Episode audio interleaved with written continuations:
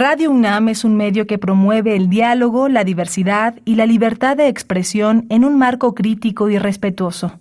Los comentarios expresados a lo largo de su programación reflejan la opinión de quien los emite, mas no de la radiodifusora.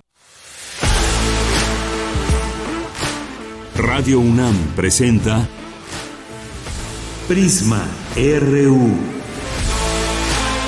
Una mirada universitaria sobre los acontecimientos actuales. RU. Relatamos al mundo.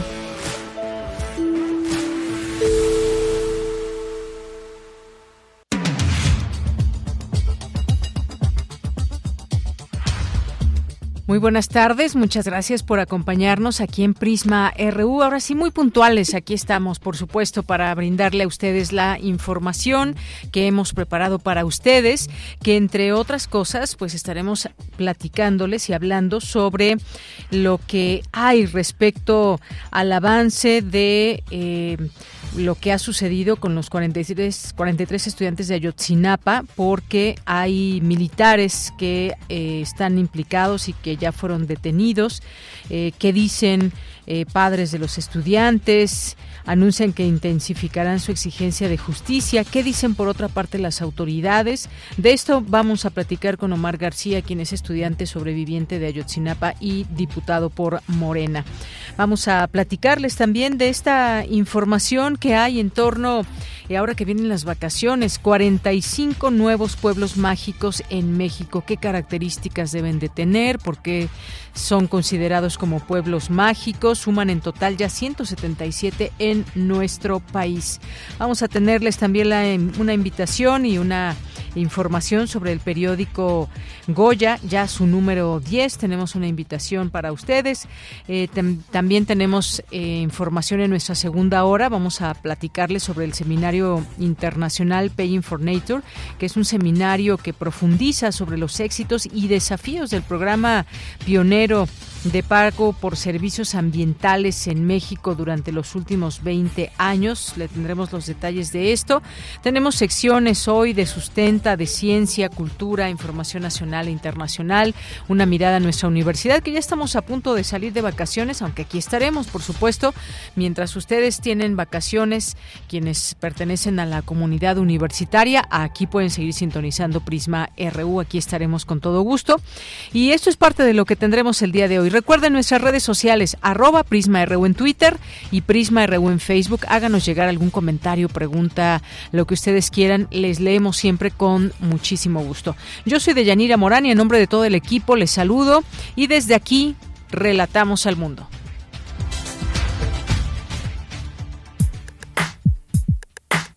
Relatamos al mundo. Relatamos al mundo.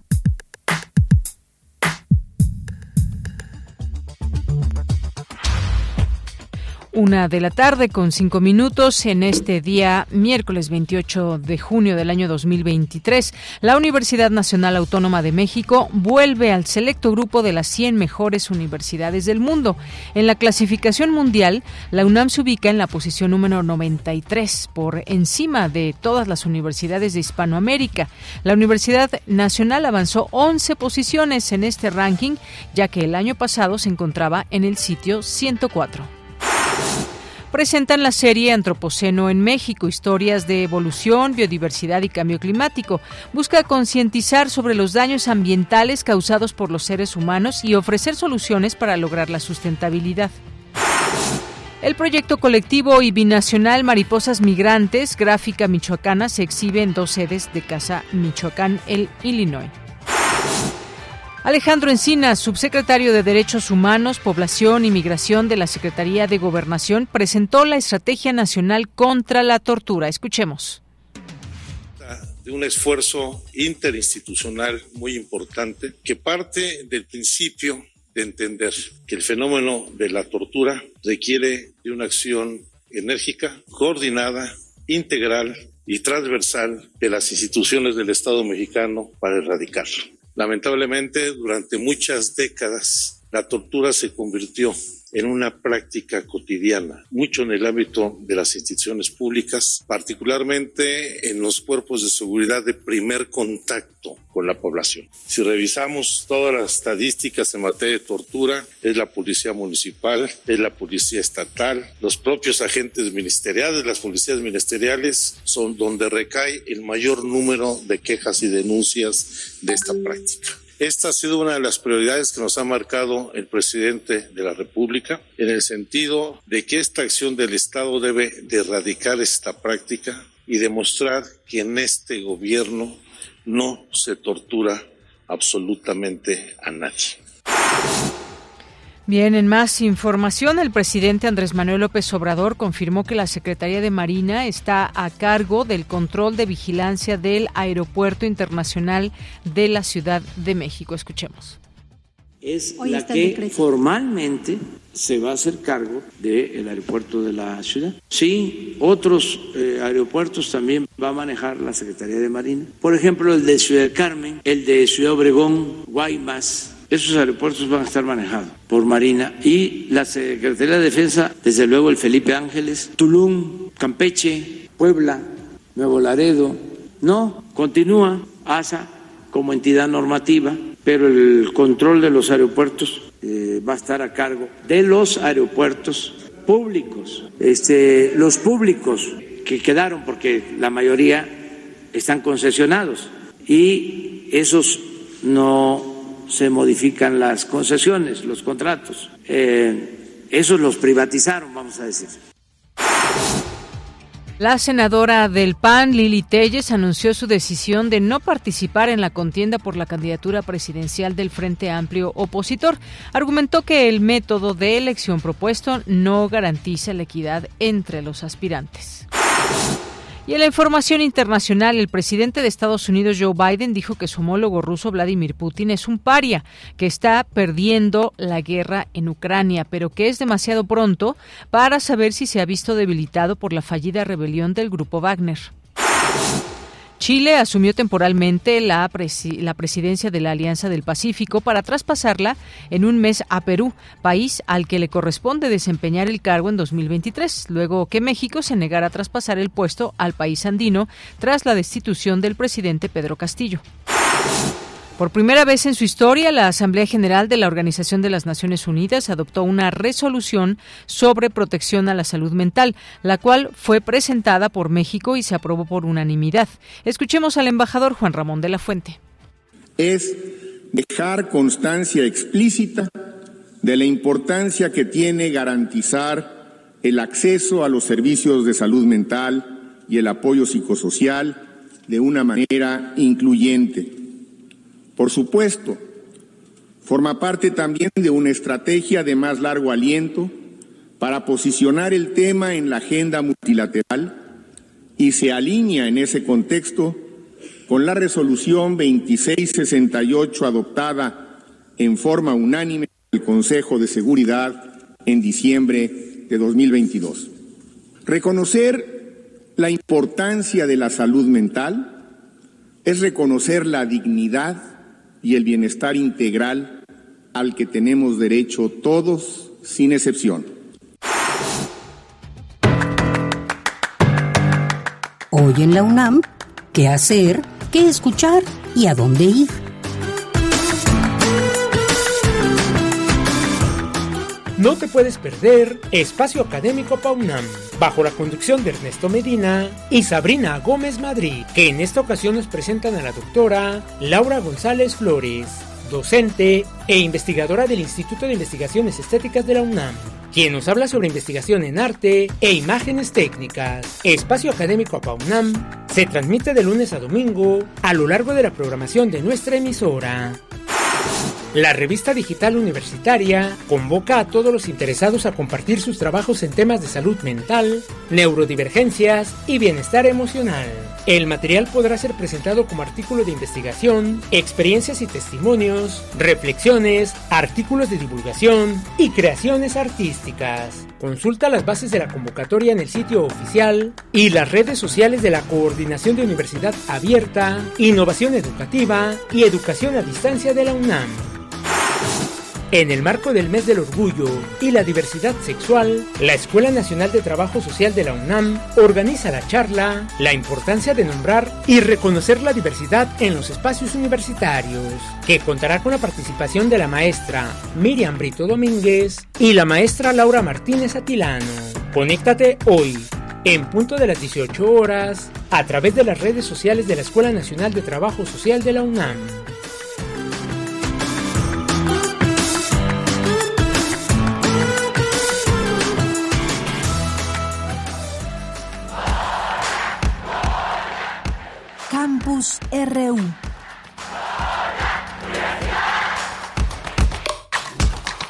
Una de la tarde con 12 minutos. Entramos al campus universitario de hoy, miércoles 28 de junio. Me enlazo con mi compañera Virginia Sánchez. Continúan las jornadas de reflexión sobre disidencias sexuales en los pueblos indígenas y afrodescendientes. ¿Qué tal, Vicky? Muy buenas tardes. Hola, ¿qué tal, Deya? Muy buenas tardes aquí el auditorio de Prisma RU. Así es, en el marco del mes del orgullo de la comunidad LGBTIQ+, para el reconocimiento de los derechos de quienes integran esta comunidad y con el objetivo de erradicar la violencia, la homofobia y la transfobia que persisten en la sociedad, así como visibilizar esta diferencia de orientación sexual y expresiones de género entre las personas que pertenecen a pueblos originarios y afrodescendientes, desde ayer y hoy, 29 de junio, se llevan a cabo las jornadas de reflexión, diversidad y disidencias sexuales en los pueblos indígenas y afrodescendientes, que organiza el Programa Universitario de Estudios de la Diversidad Cultural y la Interculturalidad de la UNAM. Durante la inauguración el día de ayer, Leticia Flores Farfán, coordinadora del posgrado de Estudios de Género, señaló que estas jornadas atienden un tema relevante, novedoso y urgente por las demandas de la sociedad mexicana, que ha ido tomando conciencia de la necesidad de reconocer, visibilizar y defender la diversidad identitaria en todos sus aspectos en todos los rincones del país. Asimismo, detalló los contenidos de las mesas que conforman esta jornada. Escuchemos. La reflexión sobre esta temática no es entonces algo menor, porque las propuestas y toda la reflexión que emane de este encuentro pueden coadyuvar al logro de cambios fundamentales en la vida concreta de los individuos que integran estas comunidades. Las mesas de trabajo que tendrán lugar a lo largo de estos dos días son cuatro. La primera, literatura, pueblos indígenas y diversidad sexual. La segunda, políticas públicas y comunidad LGBTQ y más. La tercera, pueblos afrodescendientes y disidencia sexual. La cuarta, retos actuales de la diversidad sexual y cultural.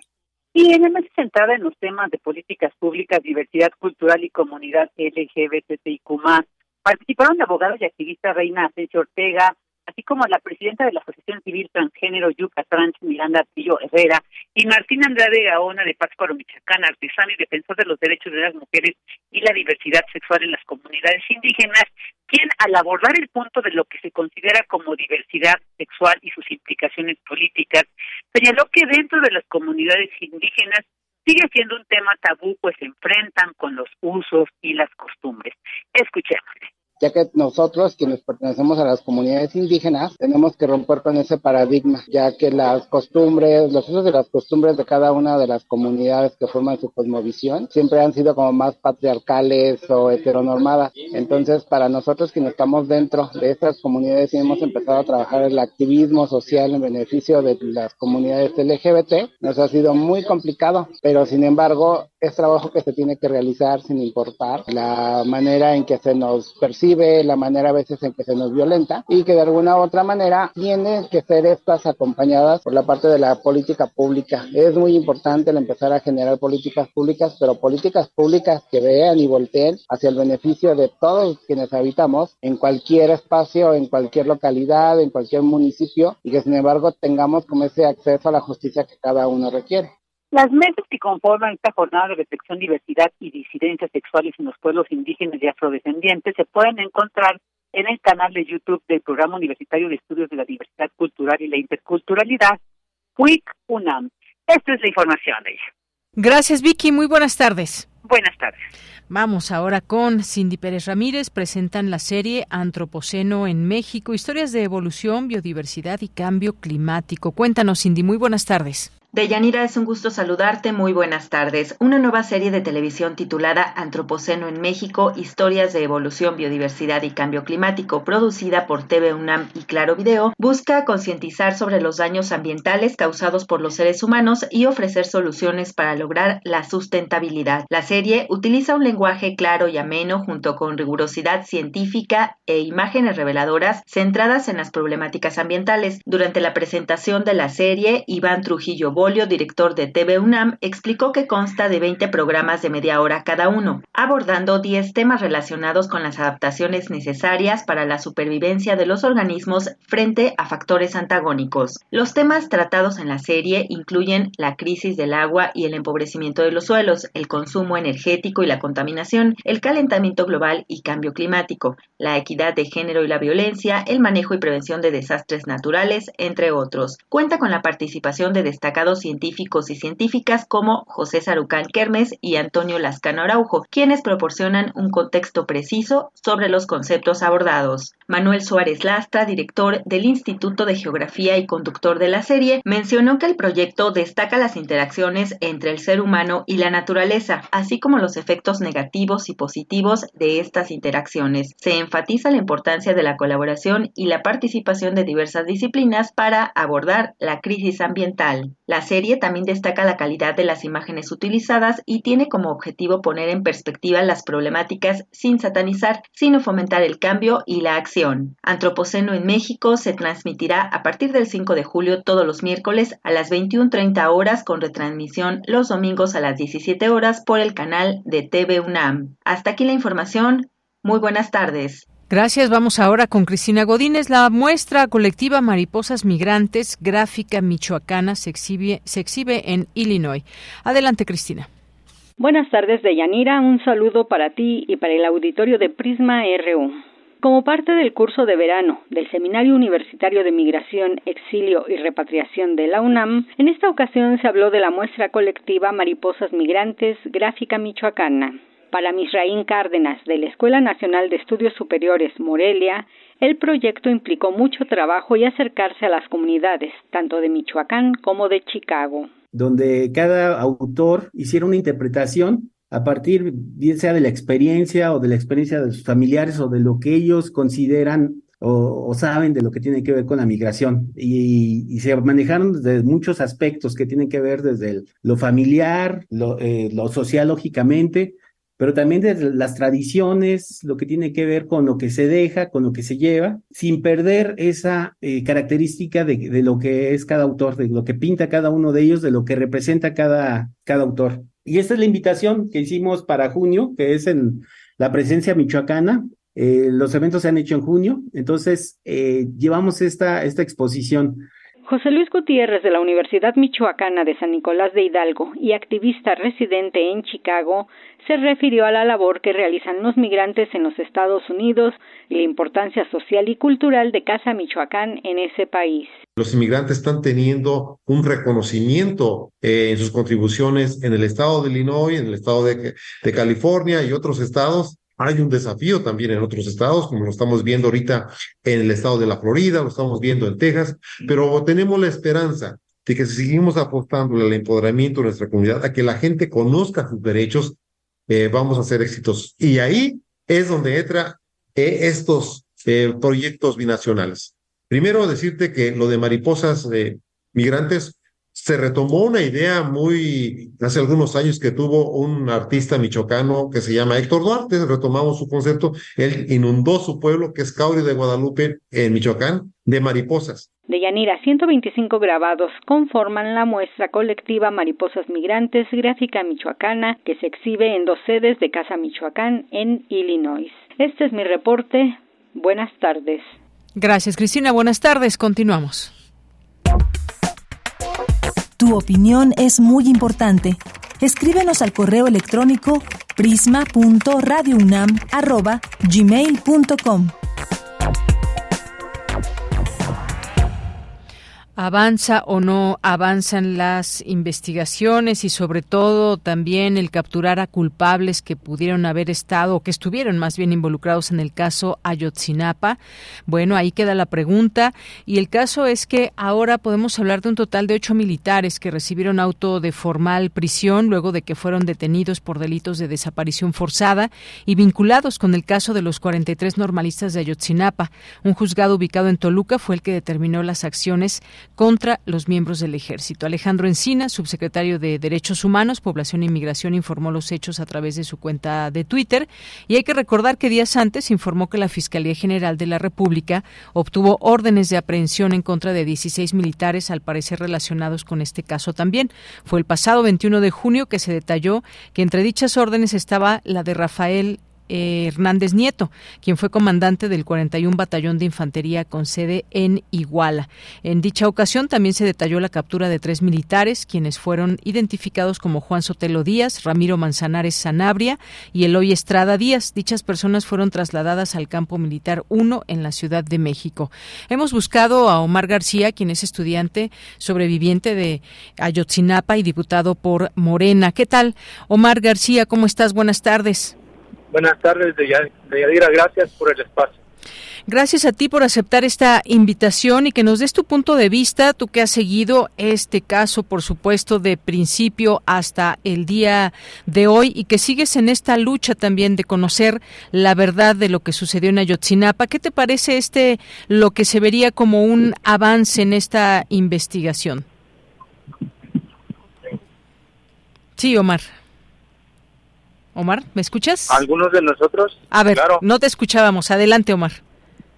Bueno, algunos de los sobrevivientes de Ayotzinapa vimos participar al ejército y desde el principio fuimos muy claros en que se tenía que investigar cuál fue la, participación y en todo caso la responsabilidad que el ejército tenía en los acontecimientos de Iguala.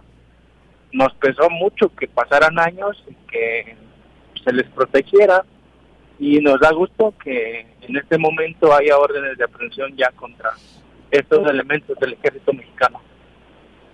Bien, desde un principio dice supieron de la participación de militares y sin embargo hubo pues todo un encubrimiento. ¿Crees que estemos en un momento importante donde pues no hay nada que temer en quienes pueden ser aprendidos como este caso de los militares? ¿Te parece un avance eh, en particular de este gobierno, de alguna personas o personas en particular? A mí me parece un, eh, un avance de la fiscalía de el gobierno, por supuesto, pero también aquí hay que hacer una aclaración.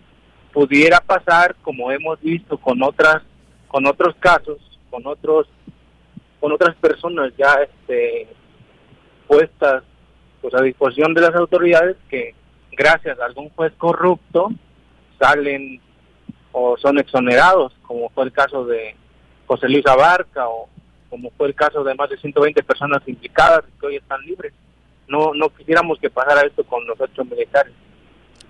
Bien, pues justamente respecto a los ocho militares a los que se dictó formal prisión, eh, no se han dado a conocer más, más detalles, pero este mensaje de Alejandro Encinas fue también pues muy claro en este sentido. Eh, se habla también de la detención de Gualberto Ramírez Gutiérrez, quien estuvo al frente de la Subprocuraduría Especializada de, en Investigación de Delincuencia Organizada, la CEIDO, en ese momento. Un pez gordo, podríamos decir. Sí, sí, claro muy gordo, más bien diríamos, diríamos nosotros, ¿no? Pero, repito, la preocupación está ahora en que no vayan a salir. hemos visto que a nivel político hemos cambiado mucho en el país, a nivel de la administración pública federal, es decir, en el poder ejecutivo, pero el poder judicial sigue teniendo grandes fallas y para casos tan grandes como el de Ayotzinapa, pues podría ser, pues, no sé, una gran piedra en el zapato, ¿no? Para, para el caso. Dices, no vayan a salir como ha sucedido en otros momentos con otras personas que han sido detenidas y luego exoneradas. Eh, ¿Dónde ves más que hayan estado estos errores? ¿Son formas particulares de interpretación o de qué del sistema o del Poder Judicial? ¿Dónde han estado estos errores desde tu punto de vista y seguimiento, Omar? A ver, yo estudié Derecho, soy abogado ahora y sé que el tema no está solo en el poder judicial, sí pesa mucho el tema de la corrupción ahí. Sin embargo, si no se arman bien las carpetas de investigación por parte de los ministerios públicos o por parte de los fiscales, todo se va a venir abajo. Entonces, nosotros hemos denunciado desde hace meses sobre fuertes resistencias y obstáculos dentro de la propia fiscalía. Es decir, pareciera que hay todavía elementos que sirven al viejo régimen o a la vieja PGR que era de Murillo Caram o de, de, Areli Gómez o de ellos, ¿no? De Peña Nieto en general. Entonces, pues yo creo que en todos lados hay que poner el acento y estar prevenidos, porque tanto en la Fiscalía como en el Poder Judicial hay, hay grandes errores. Hablas de esa integración de las carpetas de investigación que muchas veces pues vimos o que no estaban bien integradas o algo sucedió y sobre todo mucho tiempo que se dejó pasar y que pudieron se perdieron muchas cosas en ese en ese camino, digamos. Sí, además de la tortura a la cual se incurrió sobre muchas personas presas. Entonces, pues sí, el caso en general está plagado de irregularidades que han sido denunciadas no solo por las familias, también por los organismos internacionales. Y bueno, ojalá y en este sentido, con los militares, no ocurra algo similar. Bien, ahora te pregunto sobre este tema también de que eh, este grupo interdisciplinario, el GIEI, señaló pues ya su salida definitiva del caso Ayotzinapa. ¿Eso qué te, qué te parece? Nos parece pues un poco lamentable. Yo pensé que en este gobierno le iban a dar todavía una prórroga adicional por todo el trabajo que han realizado de acompañamiento y de contraste frente a la investigación oficial por los aportes mismos que el grupo interdisciplinario ha hecho. Desde mi punto de vista, debió dejárseles más tiempo, porque el caso no ha terminado y si en alguien confía en las familias es precisamente en este organismo que ha trabajado muy cerca de ellos. Entre otras cosas, este grupo de investigadores ha reclamado que desde hace varios meses o muchos meses, entre 80 90 documentos, eh, que la Secretaría de la Defensa plasmó conversaciones interceptadas a la red que atacó a los normalistas y que no habían, bueno, tuvieron varios desencuentros con el, con el eh, ejército que no les hizo llegar esta información que ellos pedían. Así es. Sí, sí, sí, hubo desencuentros tanto en la administración anterior como en esta, lamentablemente. Y yo creo que eso también hay que señalarlo porque ha ocurrido. Y pues esperemos que en adelante ya la investigación continúe, lamentablemente sin ellos. Lamentablemente sin ellos. Y también te quisiera preguntar sobre esto que dice el presidente, también insiste en la extradición de, de Tomás Herón de Lucio, eh, lo mencionaba el pasado 20 de junio, insiste en esta extradición, hay que recordar, exdirector de la entonces Agencia de Investigación Criminal y que operó durante el periodo presidencial de Enrique Peña Nieto y pues su participación en la creación de pues una historia que siempre eh, al final de cuentas no fue. ¿Qué te parece esto y cómo se da seguimiento a esta extradición de Tomás Herón? Pues ahí tendría que responder la Fiscalía y el subsecretario Alejandro Encinas. Yo entiendo que ellos le están dando puntual seguimiento y que hay pues un obstáculo que se llama Estado de Israel y sus leyes y pues al parecer le están dando mucho foco y mucha cobertura y protección a este individuo, Tomás Herón de Lucio. Entonces, pues lamentablemente no tenemos tratados de extradición con Israel y pues habría que hacer una fuerte crítica también a ese Estado, ¿no? No, no es que seamos antisemitas, pero creo que no ha cooperado mucho con el tema de los derechos humanos ni con México ni con quienes lo reclaman ahí mismo en ese territorio, en este caso los palestinos. Muy bien, Omar García, pues muchas gracias. Finalmente, un comentario final en torno a que hay esperanza, hay una luz al final del camino. Ustedes no quitarán el dedo del renglón, todo este equipo también que hay, padres, sobrevivientes, sociedad civil que también ha acompañado esto desde un inicio hasta hoy. ¿Se ve finalmente una posibilidad de acercarnos a la verdad? Sí, yo pienso que tiene que haber la posibilidad, tenemos que crearla. Yo, eso es lo que hemos hecho durante ocho años, casi nueve, se cumple nueve este 26 de septiembre. Entonces, pues vamos a seguir hasta donde ve. Muy bien. Omar García, muchas gracias y buenas tardes. Gracias, hasta luego. Hasta luego. Gracias, Omar García, estudiante sobreviviente de Ayotzinapa y diputado por Morena al día de hoy y todo esto que se va prefigurando y que en algún otro momento, pues sí, no se esperaba que pudieran detenerse, dar auto de formal prisión a militares, algo impensable en otro momento. Ahora bien, como dice Omar, ojalá que no exista esa posibilidad de que finalmente salgan o que no se integren de la mejor manera las carpetas de investigación y hacia dónde nos lleva esta detención de militares. Continuamos. Queremos escuchar tu voz. Síguenos en nuestras redes sociales. En Facebook como Prisma RU y en Twitter como arroba PrismaRU. Bien, y al inicio de esta semana, la Secretaría de Turismo anunció el nombramiento de 45 nuevos pueblos mágicos a lo largo del país, un programa mediante el cual se busca que se incremente la llegada de turistas nacionales, internacionales y se pueda aumentar la derrama económica en diversas localidades. Así que vamos a hablar de este tema con la doctora Ilia Alvarado Sitzo, quien es investigadora del Departamento de Geografía Económica de Instituto de Geografía de la UNAM. ¿Qué tal, doctora? Muy buenas tardes, bienvenida. Hola, Deyanira, buenas tardes, muchas gracias.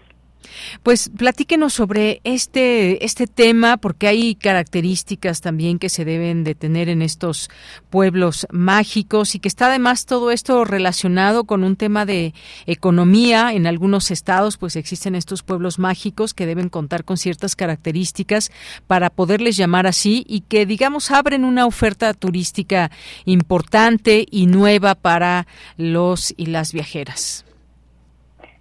Sí, bueno, Pueblos Mágicos es un programa de desarrollo turístico. Suele confundirse mucho con un programa de valoración patrimonial, cual no lo es. Es un programa de desarrollo turístico que al paso del tiempo ha demostrado ser una marca exitosa para atraer sobre todo turismo eh, doméstico a diferentes localidades que tienen algún tipo de atractivo, ya sea cultural, ya sean atractivos de naturaleza o incluso, o más comúnmente, eh, atractivos arquitectónicos.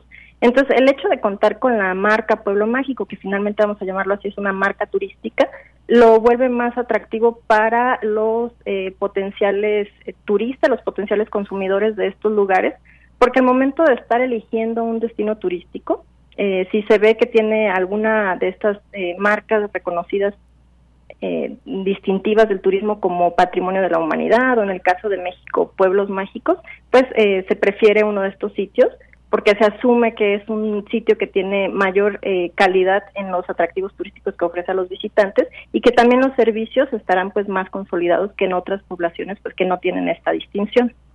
Muy bien, bueno, pues sí, importante entenderlo de esta manera. Y es cuando la gente visita algún pueblo mágico, también eh, pues piensa eh, en un sitio de tradiciones, pero también se trata de un espacio para atraer turismo, un espacio que pudo haber sido intervenido y que eh, digamos, ya no se puede considerar tradicional. Esto también hay que mencionarlo y que son una representación de lo que en nuestro imaginario consideramos que puede ser un turismo, por ejemplo, salir de una ciudad, llegar a un pueblito que nos ofrece y desde este punto de vista también, pues que representa la imagen de un pueblo típico mexicano, pero que también eh, desde otra perspectiva puede ser pues eh, algo que atrae al turismo para atraer también a su vez la economía. Efectivamente, lo que mencionas eh, es, es muy cierto y lo hemos comprobado en muchas de las investigaciones que hacemos desde el Instituto de Geografía, en colaboración también con otros institutos y otras universidades, de cómo eh, cuando una población, no necesariamente un pueblo mágico, pero cualquier tipo de población se vuelca hacia la actividad turística, por lo general porque alguna de las actividades eh, primarias que daban sustento al pueblo ha desaparecido o ha disminuido mucho a tal grado que eh, pues la población tiene que buscar nuevas estrategias para generar eh, recursos económicos. En este caso, muchos de los pueblos mágicos del país eh, anteriormente estaban dedicados a algunas de las actividades primarias, por ejemplo, la agricultura, por ejemplo, la pesca, por ejemplo, la minería y sobre todo durante la segunda mitad del siglo XX que varias de esas actividades han ido decayendo por la terciarización de la, de la economía. Entonces el turismo se ha visto como una opción para reactivar la economía de estas localidades. Un ejemplo muy claro puede ser Real de 14 en San Luis Potosí, que bueno, fue uno de los eh, grandes centros mineros del siglo XVIII, del siglo XIX, pero eh, durante el siglo XX pues prácticamente la minería desapareció, el pueblo quedó prácticamente abandonado y a principios del siglo XX la economía de Real de 14 se reactiva gracias al turismo, ¿no? Por una parte, por el nombramiento de pueblo mágico, por otra parte, por la repercusión que tuvo en medios, que fue Real de 14 sede de varias eh, producciones eh, fílmicas, de películas y telenovelas, y eso reactivó la economía de la localidad y poco a poco se ha ido repoblando. Bueno, ha ganado un poquito de población y ha mantenido a la población que ya estaba atendiendo al turismo. Muy bien, y ahora que usted mencionaba Real de 14 ahí en San Luis Potosí, todo este tema de los pueblos mineros que en algún momento tuvieron toda esta tradición, me hizo recordar también el caso de Hidalgo, que tiene varios lugares muy interesantes, San Miguel Regla, está Real del Monte, eh, algunos otros sitios, y que también están ligados a todo esto. Sí, en el caso de Hidalgo, eh, particularmente eh, esta región, que es la, comarca minera, que además está dentro del, territorio que integra el geoparque, que comarca minera, pues la minería o la desaparición de la minería ha sido un gran atractivo para posicionar a estos sitios como destinos turísticos. Bueno, además las características geológicas, por ejemplo, de Huasca de Ocampo, ¿no? Con los prismas basálticos que son eh, pues una formación única que se puede ver en muy pocos lugares, ajá, y esto pues lo hace muy atractivo. Efectivamente, hay otros lugares. Digo, creo que podríamos irnos por todo el mapa eh, de México encontrando algunos sitios con distintas características, cada uno de ellos. Está el caso de Michoacán, Pátzcuaro y otros lugares que también tienen, pues, eh, en sus climas varía también sus, eh, digamos, su arquitectura y todo lo que ofrece. Podemos, digamos que con esta oferta que se amplió en México, podemos tener un abanico más grande a la hora de poder visitar nuestros sitios que muchas veces no conocemos, pero ya cuando se les da, digamos, este título, se abre una perspectiva, una curiosidad en torno, en torno a todo lo que implica el turismo, el poder viajar, ya sea pues a zonas que nos interesan más que otras, los climas también que varían, doctora.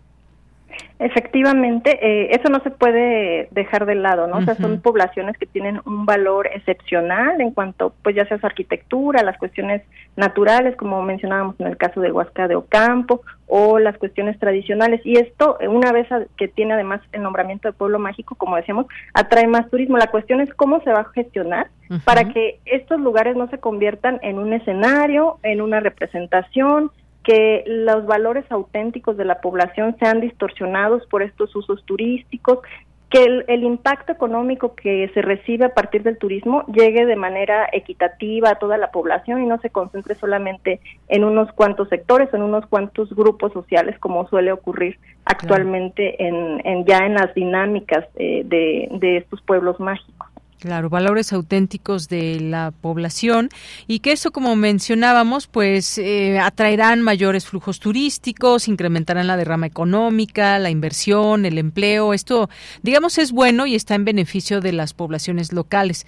Eh, hay que mencionar que este año se recibieron 123 solicitudes de 27 estados, de las cuales 87 contaban con expediente completo y 45 cumplieron con los requisitos, es decir, 37% del total y con esto pues ya prácticamente suman 177 estos sitios que podemos visitar. Y por ejemplo se habla de Aguascalientes, se nombró pueblo mágico a Pabellón de Hidalgo, en Baja California Sur a Santa Rosalía, eh, Campeche y Candelaria, eh, en Chiapas a Copainalá, a Ocosocoautla de Espinosa, en Chihuahua fueron Huachochi e Hidalgo del Parra, lugares que quizás ya hemos escuchado, pero que no tenían esta categoría y que sin duda este va a ser un, un atractivo importante, doctora.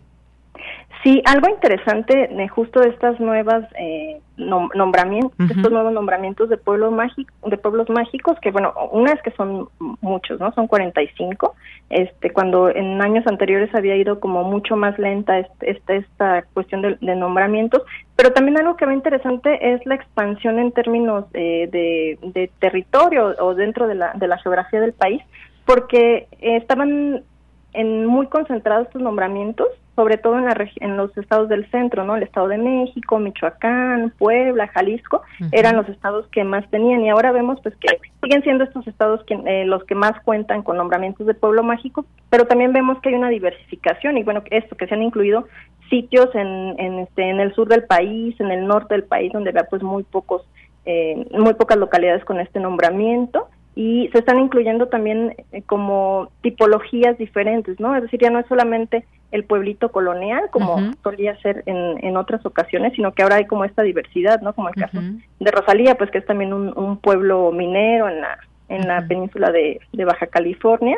Eh, entonces, como que esto permite, pues justo esto, ¿no? Una diversidad en términos de oferta turística, pero que permita también mostrar, eh, pues justo estas cualidades que tiene nuestro país en cuanto a la gran eh, variedad de elementos culturales y elementos naturales también y eh, bueno no olvidemos que es un país pues eh, multi multiétnico y que eso pues permite tener una gran diversidad en cuanto a cuestión de tradiciones y arquitectura y localidades con valores únicos y que debería en el caso de la promoción turística y la práctica turística también enfatizar esto y no uniformizarlo como suele ocurrir. Bien, eh, menciono algunos otros lugares para que quienes nos estén escuchando pues les vaya eh, generando tal vez esta curiosidad. En Coahuila fue General Cepeda, en el Estado de México fueron Gilotepec y Otumba, en Guerrero recibieron el nombramiento Ixcateopan de Cuauhtémoc y en Hidalgo fueron Acasochitlán y Metz Titlán, en Jalisco se logró eh, a Cocula, Sayula y Temacapulín, mientras que en Michoacán fueron Cotija, Morelos, Tlaltizapán, de Zapata y Xochitepec. En Nayarit eh, la marca se le entregó a Aguacatlán, Amatlán de Cañas, Ixtlán del Río, San Blas y Puerto eh, Valleto en Islas Marías, en Nuevo León a General Terán y General Zaragoza, entre otras. Ahora una pregunta, doctora, en este, en este sentido, porque muchas veces estos lugares que cumplen con estos requisitos, como dijo la Secretaría de Salud, pues qué pasa, eh, muchas veces se les da una mm, digamos, se les arregla de cierta manera o se invierte en ellos, esto es algo también importante, eh, se hace una transformación muchas veces de este espacio local, ahí me pregunto si los habitantes también deciden o no tratando de conservar, por ejemplo, si algún pueblo tiene ciertas características, hacerlo de esta de esta forma o si al ser intervenido pues crece este interés para comprar rentar y muchas veces, y hablando ahora de la gentrificación, muchas eh, veces se vuelven atractivos también para, eh, por ejemplo, eh, extranjeros o personas mexicanas que se van de la ciudad a estos lugares y que quizás pueden generar este tema de, em, de, las, eh, de la especulación un poco, el tema de, de la vivienda. ¿Qué, ¿Qué le parece este, cómo enfocamos este tema en este sentido de los pueblos mágicos? Sí, suele ocurrir que eh, cuando una localidad se vuelve muy turística y sobre todo cuando ha recibido esta denominación de pueblo mágico que llegan como más programas de apoyo para la preservación del bueno para mejorar la imagen de los lugares hay un normalmente hay un comité de pueblo de, pueblo mágico en el que participan diferentes actores de la de la comunidad pero que no necesariamente es representativo de los intereses de toda la comunidad que van decidiendo cuáles son los cambios que se deben eh, aplicar o en ocasiones es directamente desde la Secretaría del Turismo de los ayuntamientos que se deciden estos cambios de imágenes, pues que muchas veces están enfocados en eso, ¿no? En hacer una mejora superficial de la imagen de los lugares, intentando satisfacer pues estas expectativas turísticas y efectivamente se genera una segregación eh, territorial. Esto significa que el, el, el la parte central de los pueblos mágicos, que por lo general es donde se concentra la actividad turística, es donde se concentran también todas las acciones de renovación y mejoramiento de la imagen y el resto del, de la localidad, que es la que estaría, la que sería más usada normalmente por eh, por la población local, pues normalmente suele verse muy descuidada, ¿no? Y con muchos problemas que no se ven en la parte central. Entonces se crea como esta fantasía de lugar turístico, como comentabas también del el pueblito mexicano, donde todo en apariencia está bien, pero se enmascaran muchos problemas de fondo que no son tratados eh, justamente porque pueden afectar esta imagen turística. Entonces, eh, nos parece que la, gestión turística debería ser integral y no solamente atender la parte central o la parte que es eh, atractiva para los turistas, sino también atender las necesidades de la población local y mejorar la localidad para toda la población, no únicamente para los los servicios turísticos. Efectivamente, eso es algo muy importante. O, muchas veces quienes tienen, por ejemplo, en su momento tuvieron oportunidad de tener eh, predios, por ejemplo, en los centros históricos, o que tienen la capacidad económica para invertir, ofrecer servicios turísticos,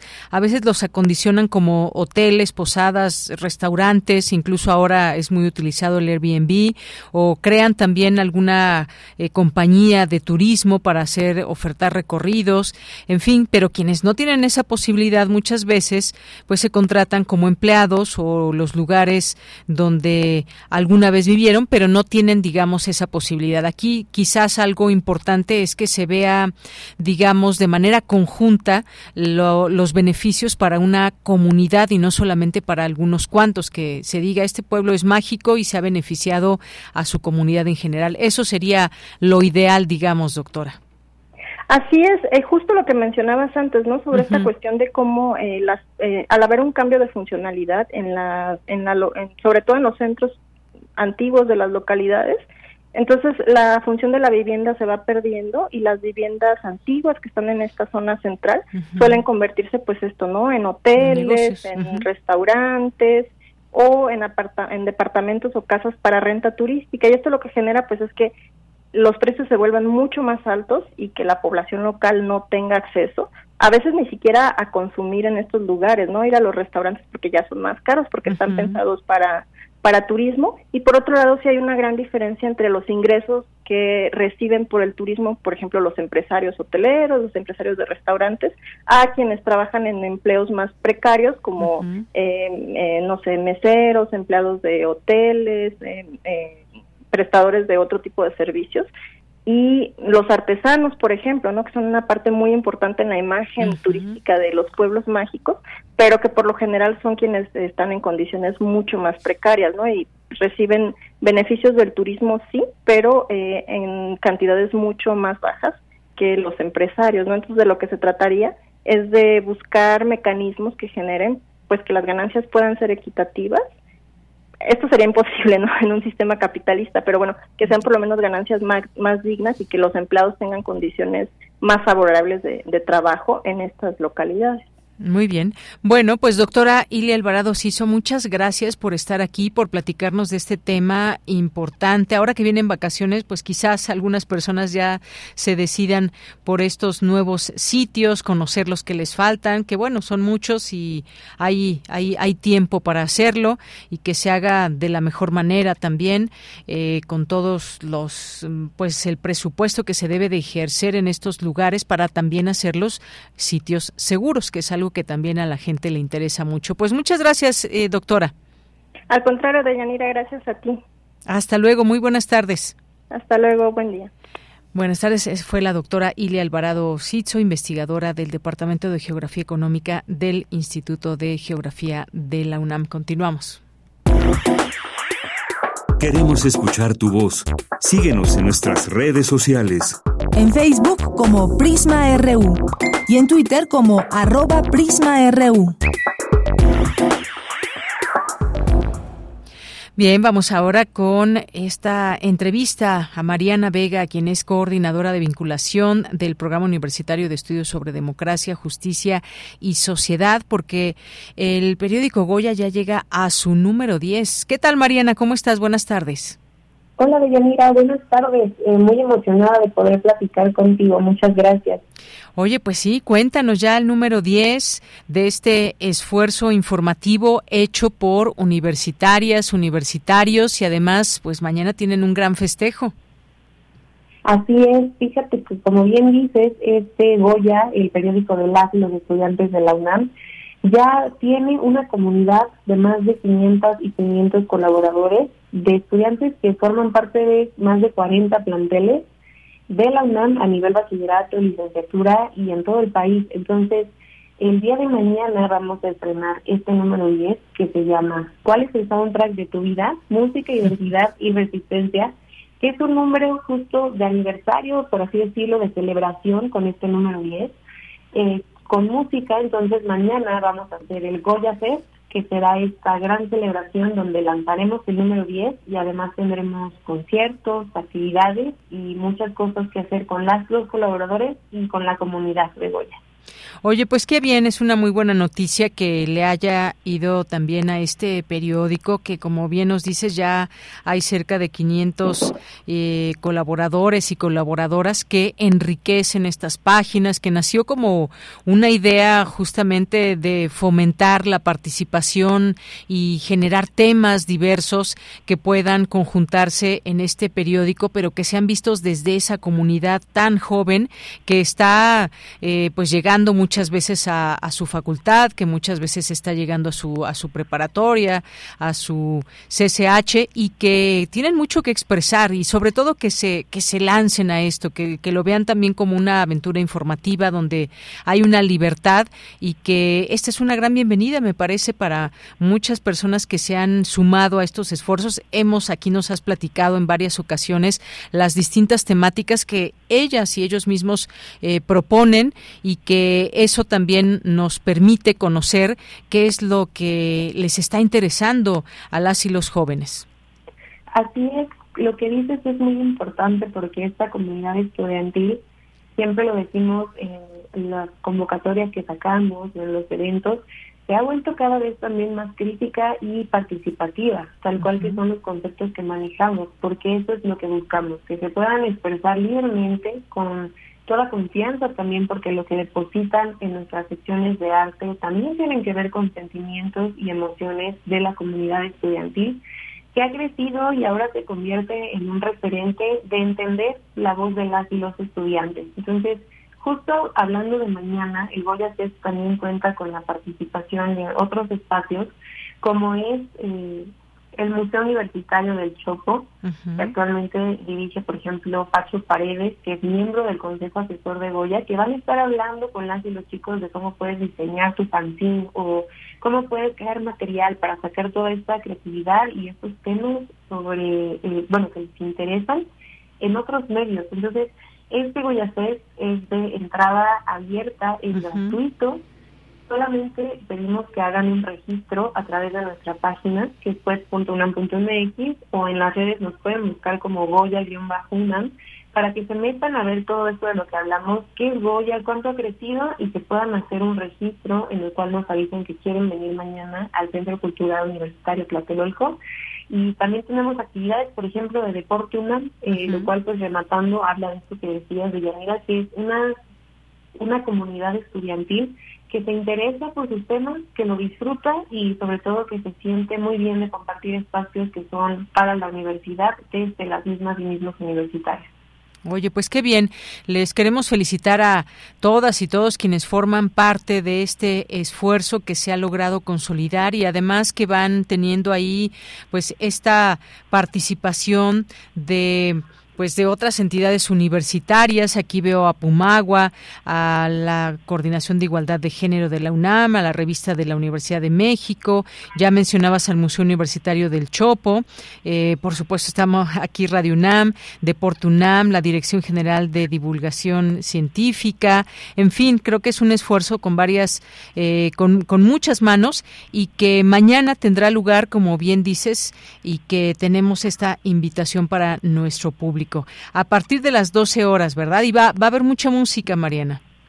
Así es, desde las 12 pueden ingresar acá a la unidad de vinculación artística que está en el Centro Cultural Universitario Tlatelolco, en este Salón Juárez, que es un aforo enorme para mil personas, que va a albergar estos espacios, como bien dices, junto a Puma Agua, junto a la revista de la universidad, eh, a la coordinación para la igualdad de género, por ejemplo, eh, con charlas, con actividades y dinámicas donde se pueden ganar también premios que van desde este gran, gran publicación que es el Diccionario de las Emociones, que contaremos con estos ejemplares también para que se puedan llevar algunos. Y por otro lado, escuchar a todas las y los colaboradores que forman parte de la versión impresa de Goya, conocer a quienes seguirán eh, saliendo en estas semanas con su publicación en nuestro sitio, porque Goya es híbrido, y en nuestro escenario principal escuchar a las bandas que participan son maravillosas. Por ejemplo, Cambrujo, una agrupación de la Facultad de Ciencias Políticas y Sociales,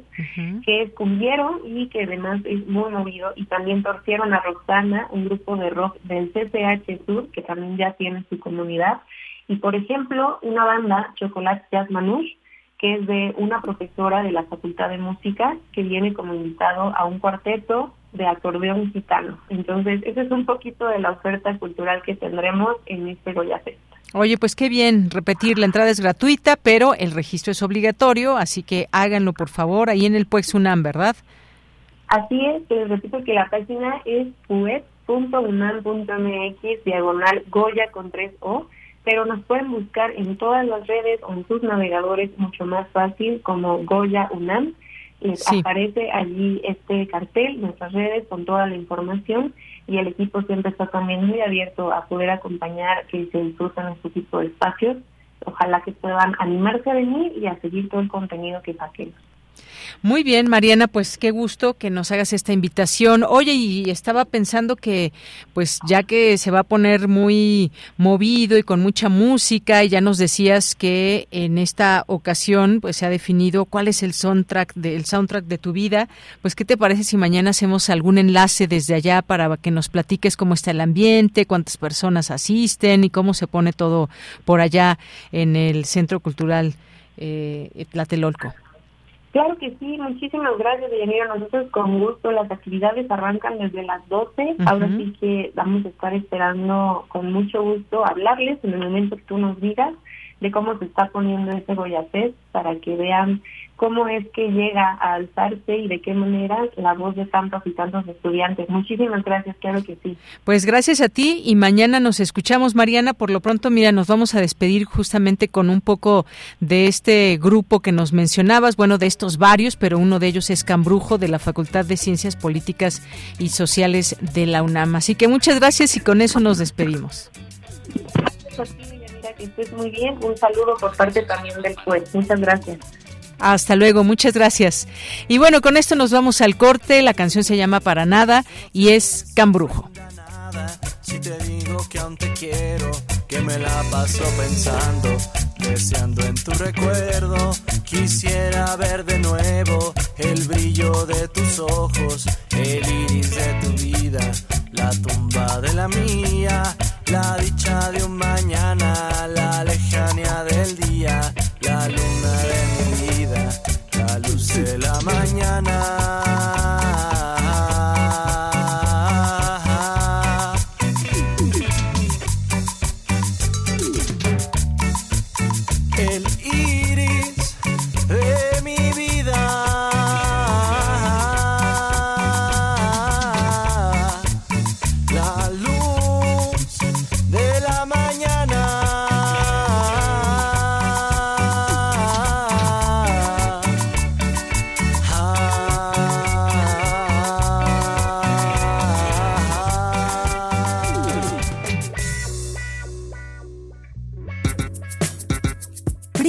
RU.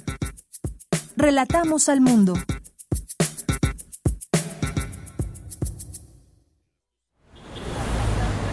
Escucha.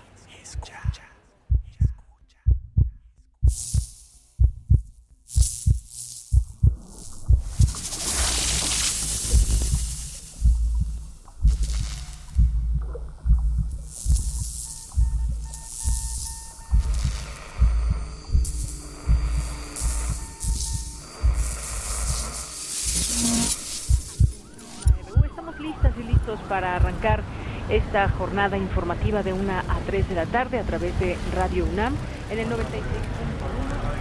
Radio UNAM, 86 años. Experiencia sonora.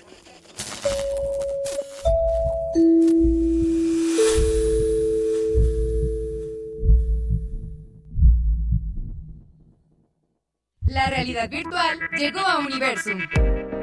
Conoce Inmersión Salvaje, una experiencia que te transporta a nuevos ecosistemas con una tecnología única. Te esperamos en Imaginare, el nuevo espacio en la explanada del Museo Universum. Visita boletos.universum.unam.mx boletos.universum.unam.mx y explora el mundo salvaje en realidad virtual.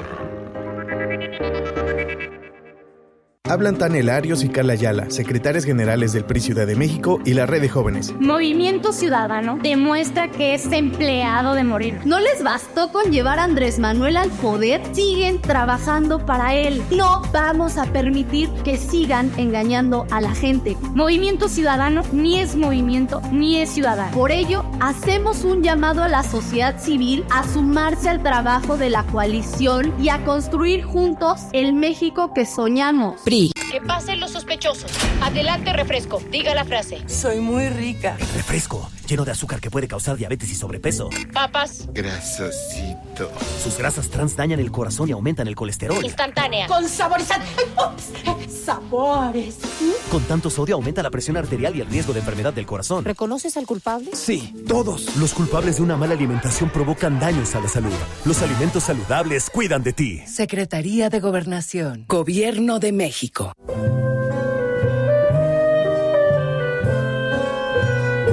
Gabinete de Curiosidades. Explora con Frida Rebontulet y sus almas hertzianas las sonoridades extrañas, antiguas o poco conocidas que las sombras del tiempo nos han dejado. Únete a esta expedición todos los sábados a las 5.30 de la tarde por el 96.1 de FM o en radio.unam.mx. Radio UNAM, experiencia sonora.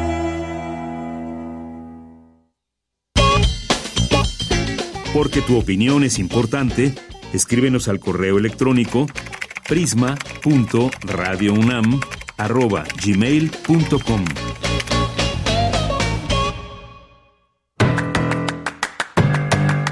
Mañana en la UNAM, ¿qué hacer? ¿Qué escuchar? ¿Y a dónde ir?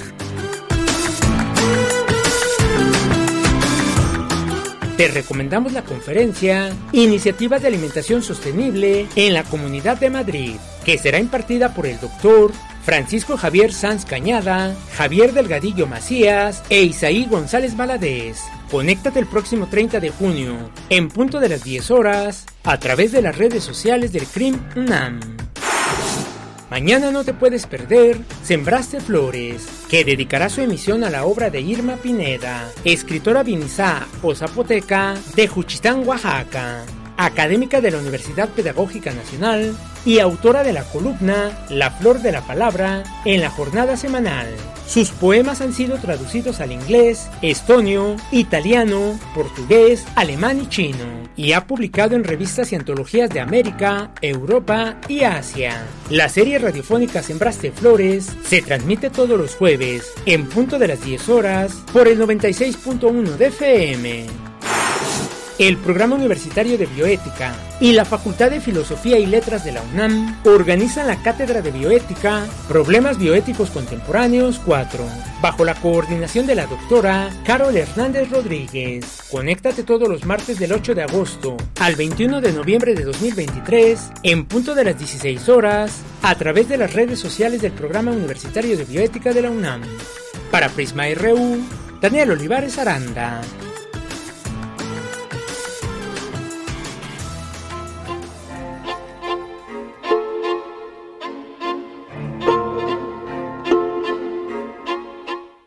Buenas tardes. Soy la directora y coreógrafa Cecilia Appleton de la compañía Contradanza. Te invito este fin de semana para que veas el infinito de la quimera en el Teatro de las Artes del Centro Nacional de las Artes del 30 de junio al 2 de julio. Ahí vas a, a, poder ver una propuesta que estamos haciendo en relación a los 40 años de nuestro inicio de trabajo 40 años de esfuerzo, de que hemos estado colaborando con muchos compositores, con músicos, con escenógrafos y gente eh, de la iluminación. Eh, somos un grupo de bailarines que estamos recordando la pasión que, está, que nos hizo ingresar a la danza, que nos hizo conectar con ella.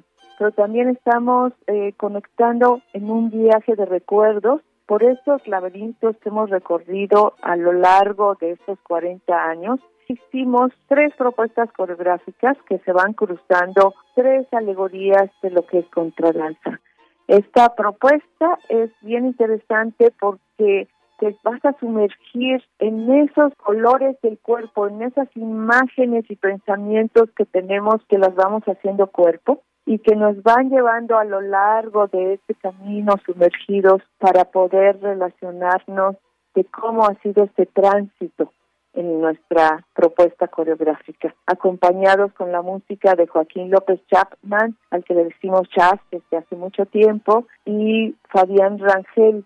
Y es un viaje con ellos también, porque Chas ha estado en contradanza componiendo desde hace casi 30 años su música hace un tejido a partir de las músicas que él había compuesto anteriormente para conectar con Fabián Rangel, es un violinista y es un compositor joven que a partir de la música de jazz y en relación, como él dice, a un homenaje que le hace, va haciendo esta propuesta sonora con el violín que es maravillosa y que nos inspira mucho. Entonces estás invitado a estas funciones.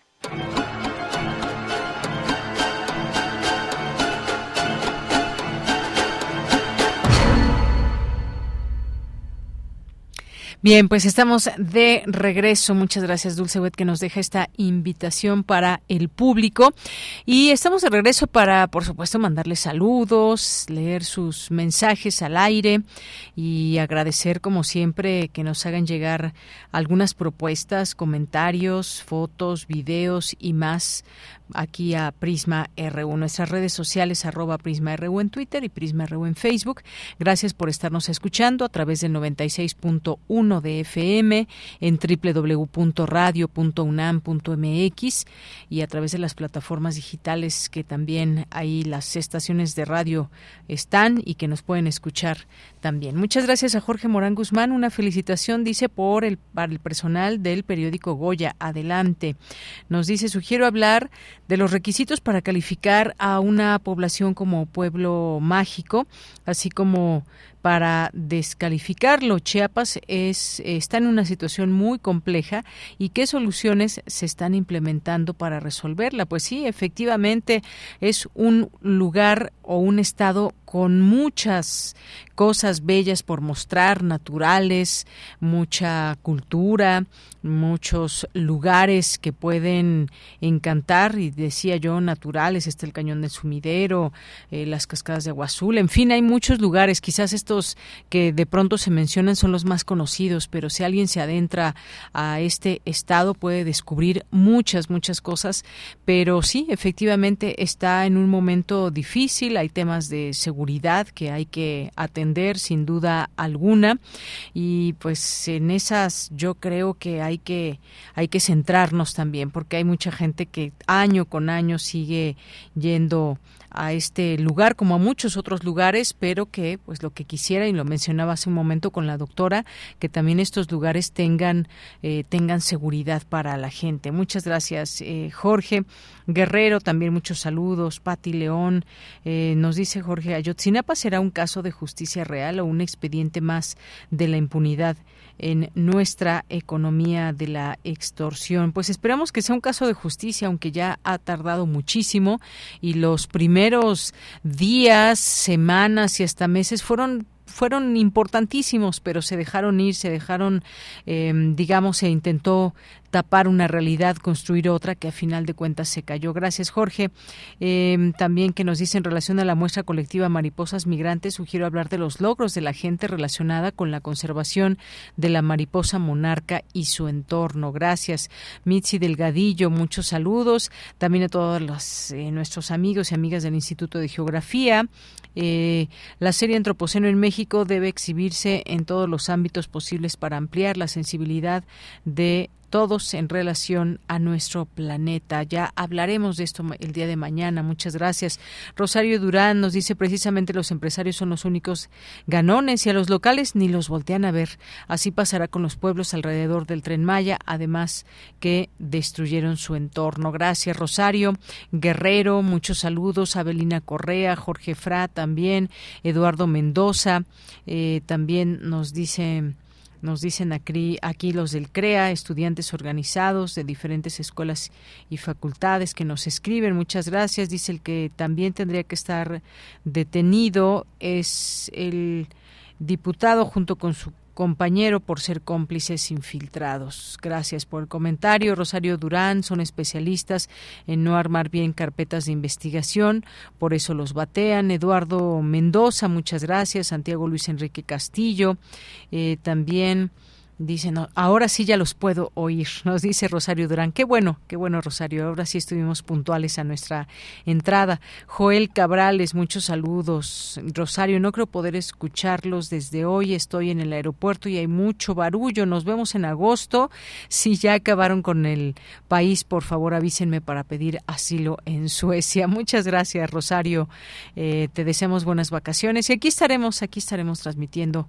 Eh, Guerrero, muy buena tarde. Jorge, mitad de semana dichosa para Deyanira, equipo de Prisma RU. Muchas gracias. Dice, ya estamos a mitad en este miércoles, a mitad de semana. David Castillo, buen miércoles, abrazos a todos y besos eh, también. Eh, para el que el café aspirómano equipo de Prisma RU. Muchas gracias, eh, David.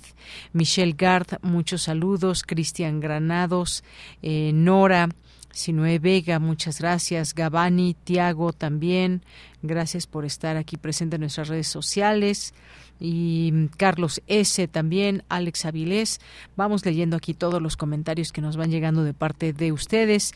Learning también, Rules, Rules, muchas gracias también y les mandamos muchos saludos a todas y a todos. Vamos ahora, vamos ahora a la siguiente información. En la sección de sustenta promueve la red del agua de la UNAM el uso eficiente del vital líquido en los espacios universitarios a través del reto UNAM por el agua. Daniel Olivares nos comparte los detalles en la sección de sustenta.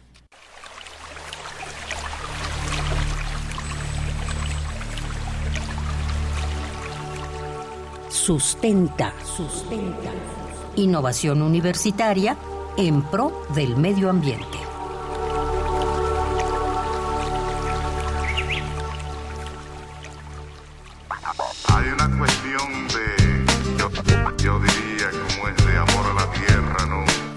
Muy buenas tardes al público que sintoniza diariamente Prisma RU. Como cada miércoles damos paso a este espacio sonoro sustentable, que tiene como objetivo difundir las innovaciones y proyectos universitarios en pro del medio ambiente y el bienestar humano. Soy Daniel Olivares Aranda y me da mucho gusto que me acompañen en una emisión más de Sustenta. Hoy hablaremos de una iniciativa impulsada por la Red del Agua de la UNAM. Se trata del reto UNAM por el agua, acelerar el cambio. Para ello conversamos con el maestro en tecnología ambiental, Jorge Alberto Arriaga Medina, coordinador ejecutivo de la Red del Agua de la UNAM, quien nos comparte qué entidades universitarias participan en dicha convocatoria. Diversas dependencias de la Universidad Nacional Autónoma de México nos reunimos para lanzar el reto UNAM por el agua, acelerar el cambio. Es la Dirección General de Atención a la Comunidad, Coordinación Universitaria para la Sustentabilidad, la Red del Agua de la UNAM y Pumagua. Pues nos reunimos una vez más para realizar este concurso. ¿Por qué?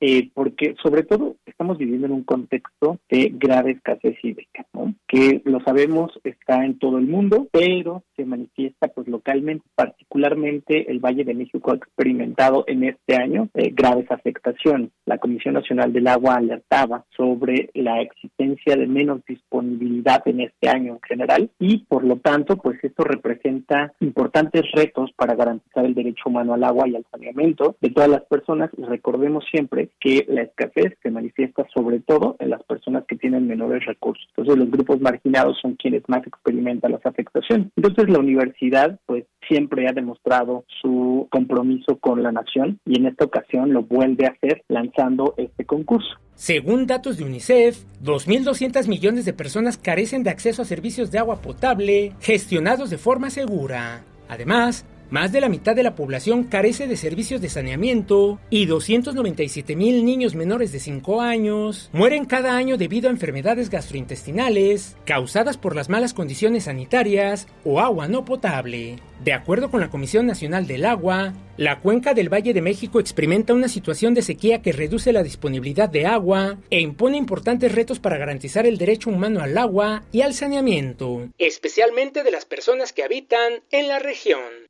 Ante esta situación, la UNAM ha exhortado a la comunidad universitaria a realizar acciones y esfuerzos que, de igual forma, en el marco de la conmemoración del Día Mundial del Agua del presente año, la Organización de las Naciones Unidas nos exhorta a acelerar el cambio para garantizar la gestión sostenible, el saneamiento y la disponibilidad de agua para todos, tal como lo establece el objetivo 6 de la Agenda 2030. En este contexto, la UNAM convoca a participar en el reto UNAM por el agua, acelerar el cambio, dirigida a la comunidad de las entidades académicas y dependencias de nuestra máxima casa de estudios. Escuchemos al maestro Jorge Alberto Arriaga, quien nos explica los ejes bajo los cuales deberán participar los interesados. Bueno, este premio tiene seis criterios de evaluación y en cada una de ellas se espera que se lleven a cabo acciones concretas. La primera es medición, reducción del consumo y atención a fugas. Sabemos que a nivel nacional, más o menos el 40% del agua se desperdicia en fuga. En Ciudad Universitaria, gracias a Pomagua, esto es pero todavía podemos hacer mucho más. El segundo criterio es instalación y operación de equipos ahorradores. Sigue habiendo dentro de la universidad algunos muebles de baño que son de alto consumo. Esto evidentemente nos impide alcanzar nuestros objetivos y queremos cambiarlo con esta eh, con este red. El tercero es instalación y mantenimiento de dispensadores. Esos dispensadores o bebederos que ya tenemos más de 200 en Ciudad Universitaria. Bueno, aquí queremos que sigan siendo más para que ningún estudiante o ningún miembro de la comunidad tenga que gastar en el consumo de agua embotellada, pero por supuesto debemos de asegurar que la calidad es la suficiente para que todos podamos consumirla sin tener ningún problema. Los interesados pueden acceder a material de apoyo que incentiva la participación y enriquece las propuestas. Habla el maestro Arriaga Medina. Pues aquí invitamos a toda la comunidad universitaria a entrar a nuestro portal electrónico retoagua.unam.mx, donde van a encontrar diversas actividades que son un pretexto nada más. Nosotros queremos poner simplemente ideas que ellos pudieran replicar tanto dentro como fuera de los espacios universitarios y que van con acciones muy sencillas que podrían ser, por ejemplo, una jornada de, de, de detección de fugas, donde se organice en un grupo de estudiantes y ayuden a los administrativos a checar los baños, por ejemplo, o checar el estado de los dispensadores. Puede también ser una campaña interna de sensibilización por el uso eficiente y responsable del agua. El maestro en tecnología ambiental, Jorge Alberto Arriaga Medina, coordinador ejecutivo de la Red del Agua de la UNAM, nos hace una cordial invitación para participar en el reto UNAM por el agua, acelerar el cambio. Desde la Red del Agua de la UNAM invitamos a toda la comunidad universitaria a unirse al reto UNAM por el agua, acelerar el cambio. Esto implica hacer acciones muy pequeñas hasta grandes acciones dentro de nuestros espacios universitarios para reducir el consumo de agua, promover un uso eficiente, eh, impulsar acciones y proyectos que promuevan el consumo sustentable y por supuesto ser más sensibles a cómo utilizamos el agua tanto dentro como fuera de nuestros espacios universitarios. Este reto está abierto desde el 22 de mayo y conoceremos los resultados el 17 de noviembre. Entonces realmente hay mucho espacio para participar. Los invitamos a entrar a la página de internet retoagua.unam.mx y conocer todas las actividades que pueden llevar a cabo. Agradezco su amable escucha y los invito a compartir sus dudas o comentarios a través de las redes sociales de Prisma RU o directamente en mi cuenta de Twitter, arroba Daniel Medios TV. Para Radio UNAM, Daniel Olivares Aranda.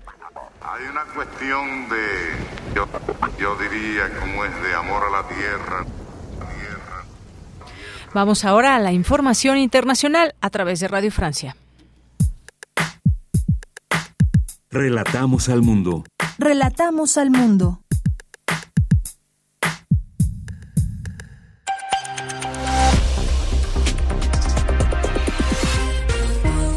Así comienza este flash informativo de Radio Francia Internacional con Carmen Peteló en los controles. Hoy es 28 de junio y vamos ya con las noticias. Andreina Flores. Con conmoción en Francia por la muerte de un joven de 17 años tras un disparo a quemarropa de la policía este martes. El muchacho, quien iba conduciendo un vehículo, se negó a detenerse y a mostrar sus papeles como lo pidieron los dos agentes policiales. Al arrancar aceleradamente, uno de ellos se le disparó en el pecho. Es un episodio que ha causado fuertes disturbios en Nanterre, el distrito donde ocurrieron los hechos. El mismo presidente Emmanuel Macron se pronunció al respecto. El caso pasó inmediatamente a manos de la justicia. Debe aplicarse la justicia y es a quien corresponde determinar las responsabilidades. Y quiero decir aquí que todos deben mostrar respeto por la víctima y su familia. Y el respeto es el afecto de la nación y decir que nada, nada justifica la muerte de un joven. Ne justifie la mort d'un jeune. Alerta en España por las temperaturas de verano que siguen alcanzando cifras récord. Esta semana se registró un pico de 44 grados en Andalucía, lo que obligó a las autoridades a hacer cambios en los horarios laborales, recordando que se registraron varias muertes de trabajadores el año pasado debido a las temperaturas extremas. El actor estadounidense Kevin Spacey compareció hoy ante la justicia inglesa con el inicio de un muy esperado juicio por 12 agresiones sexuales a varios hombres entre 2001 y 2013. Agresiones que él niega enérgicamente. Ganador de dos Oscar, eh, será juzgado Spacey durante cuatro semanas en un tribunal al sur de Londres. Así terminamos este flash de RFI. Prisma RU. Relatamos al mundo. Son las 2 de la tarde con 22 minutos. Vamos a platicar con el doctor Santiago Izquierdo. Él es investigador del Instituto de Investigaciones Económicas y coordinador del Seminario Internacional Paying for Nature. ¿Qué tal, doctor Santiago? Bienvenido. Buenas tardes. Hola, muy buenas tardes. Muchas gracias por el espacio. Gracias a usted por invitarnos. Pues cuéntenos sobre este seminario internacional, de qué trata, eh, qué va, qué vamos a conocer en torno a servicios ambientales en México, qué pasa, cuál es el tema principal y los objetivos de este seminario. Sí, claro. Eh, si me permites, eh, de hecho tenemos dos eventos mañana. Uno es consecutivo al otro. Uno es un seminario internacional, eh, se llama Pagando por la Naturaleza, y como, digamos, eh, punto final de este seminario tenemos otro evento que es inmediatamente después, que se llama, que es una mesa de debate llamada El futuro de la conservación de los recursos naturales, basada en incentivos económicos en México. Los dos eh, eventos tienen una lógica parecida y que tocan temas de cuál es el posible papel, si acaso, que pueden tener programas basados en incentivos económicos para atender la crisis climática y de pérdida de la biodiversidad que enfrentamos ahora. Muy bien, bueno, pues estos dos eventos importantes. Cuéntenos de qué se trata exactamente este programa. Sé que es un programa pionero de pago por servicios ambientales en México.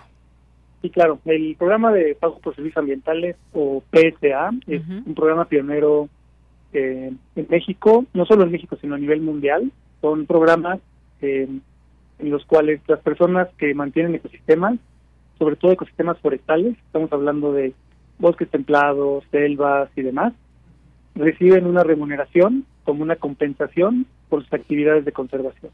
digamos, la sociedad eh, valora los servicios ambientales que proveen estos ecosistemas y estas personas reciben una remuneración por mantener los ecosistemas en pie en vez de convertirlos a otro tipo de uso de suelo, por ejemplo, ganadería, agricultura y demás. digamos, les ayuda a mantener los ecosistemas de los cuales sabemos que nuestra sociedad se beneficia y al mismo tiempo reciben un pago eh, económico por esto. Muy bien. ¿Y como de qué servicios estamos hablando cuando usted nos menciona esto, estos servicios eh, ambientales? Servicios ambientales, eh, dependemos mucho del, contexto, pero digamos a grandes rasgos, en lugares, en bosques y selvas, serían uno, captura de carbono. Sabemos que la liberación de carbono hacia la atmósfera eh, en forma de gases de efecto invernadero es uno de los mayores factores que contribuyen al cambio climático. Eso sería uno. Otro es la biodiversidad o la diversidad biológica, y esto se refiere a toda la diversidad que existe en, términos de especies y en términos de ecosistemas, y que es muy importante, sobre todo en, ecosistemas tropicales, que albergan buena eh, buena parte o buen porcentaje de los de toda la diversidad de especies. Muchas de estas especies eh, en peligro de extinción. Y otro sería agua. Servicios hidrológicos que que operan en este tipo de ecosistemas forestales. Entonces, servicios ambientales asociados con este tipo de programas serían estos tres. Biodiversidad, servicios hidrológicos o agua y carbono. ¿Qué tanto valoramos como, como mexicanos o como personas que a veces estamos involucrados o no con estos temas, eh, pero que sin duda pues tenemos estos distintos servicios? ¿Qué tanto se valoran o se conocen o qué tanto más bien no estamos en ese canal de valorar y de conocer de cerca estos servicios? Pues em, es una muy buena pregunta. Creo que este programa eh, de pago por servicios ambientales en México, que repito fue pionero y es uno de los mayores programas en su escala a nivel mundial. Eh, México empezó la implementación de estos programas desde 2003 eh, y a una escala a nivel nacional. Eh, y esto refleja pues esa valoración que tenemos como sociedad de asignar recursos para la protección y manejo de los recursos forestales. Entonces, sí refleja esta valoración, esta importancia que estamos dando pero sabemos al mismo tiempo que la conservación de los recursos naturales, su manejo y restauración compiten contra otras alternativas que no necesariamente son compatibles, Y este y es en ese balance en el que nos encontramos al día de hoy. Personas que quieren o quieren o buscan conservar sus ecosistemas, pero que al mismo tiempo enfrentan otro tipo de incentivos para la pérdida o degradación de sus ecosistemas. Entonces, el pago por servicios eh, refleja esta valoración, pero no es suficiente, se está compitiendo contra otro tipo de esquemas y otro tipo de dinámicas más allá de la conservación. Muy bien. A quienes estén interesados, que nos estén escuchando en este momento para seguir este seminario, esta mesa de debate, ¿cómo lo pueden hacer? Y es mañana. Lo pueden hacer eh, si, eh, directamente en la página del Instituto de Investigaciones Económicas. Pueden encontrar vínculos a estos dos eventos el Seminario Internacional Pagando por la Naturaleza y la Mesa de Debate El Futuro de la Conservación. Pueden acceder de manera eh, virtual eh, a través de YouTube. También es un evento libre eh, que pueden asistir en persona y los invitamos a, acompañarnos en estos dos eventos que van a estar desde las 9 y 30 de la mañana hasta las 6 de la tarde. Muy bien. Bueno, pues ahí dejamos esta invitación a nuestro público Radio Escucha de esa transmisión que será en vivo. Eh, ¿A través de qué canal podemos eh, seguir esta, este seminario? y esta mesa de debate. En vivo sería a través del canal de YouTube del Instituto de Investigaciones Económicas. Muy bien, bueno, pues ahí dejamos esta invitación. Muchas gracias. ¿Algo más que nos quiera comentar que tengamos que saber sobre pues eh, la temática, los objetivos, la importancia, digamos, de por qué involucrarnos de esta manera en conocer de cerca estos servicios, esto que tiene que ver con el tema ambiental, que tiene que ver también con pues distintas lecciones que escucharemos de los participantes, lecciones que hemos aprendido, experiencias en investigación, en práctica? Sí, em, me gustaría extender una invitación, sobre todo a la mesa de debate que va a ocurrir a partir de las 4 de la tarde, de 4 a 6 de la tarde, llamada El futuro de la conservación de los recursos naturales. Aquí tenemos un panel de expertos y expertas del más alto nivel, eh, a nivel México internacional. Contamos con la presencia de invitados especiales como el doctor José Sarucán, la doctora Julia Carabia, la doctora Sofía Ávila Fucá, que también es eh, investigadora del Instituto de Investigaciones Económicas, y la maestra Paola Bauche, y va a estar coordinado por un servidor y por la doctora Elizabeth Shapiro Garza de la Universidad de Duke. Eh, en este seminario, en este, perdón, en esta mesa de debate, vamos a tratar de pues afrontar la discusión sobre qué tipo de futuros nos gustaría tener y qué tipo de futuros son factibles en términos de conservación de los recursos naturales les extendemos esta invitación a este evento que va a estar bien interesante y esperemos que eh, salgan muchas preguntas eh, muy importantes para la conservación de los recursos en México. Muy bien, bueno, pues muchísimas gracias por esta invitación, por estos detalles que nos da doctor Santiago Izquierdo y mañana ahí es esta cita en este canal que usted nos menciona de YouTube, de YouTube del Instituto de Investigaciones Económicas de 9.30 a 15.30 horas y que pues bueno, estará tanto en idioma inglés como en español. Sí, muchísimas gracias por el, por el espacio. Gracias a usted, hasta luego. Hasta luego. Muy buenas tardes. Gracias al doctor Santiago Izquierdo, investigador del Instituto de Investigaciones Económicas y coordinador de este seminario internacional pagando por los eh, por la naturaleza. Tu opinión es muy importante. Escríbenos al correo electrónico prisma.radiounam@gmail.com.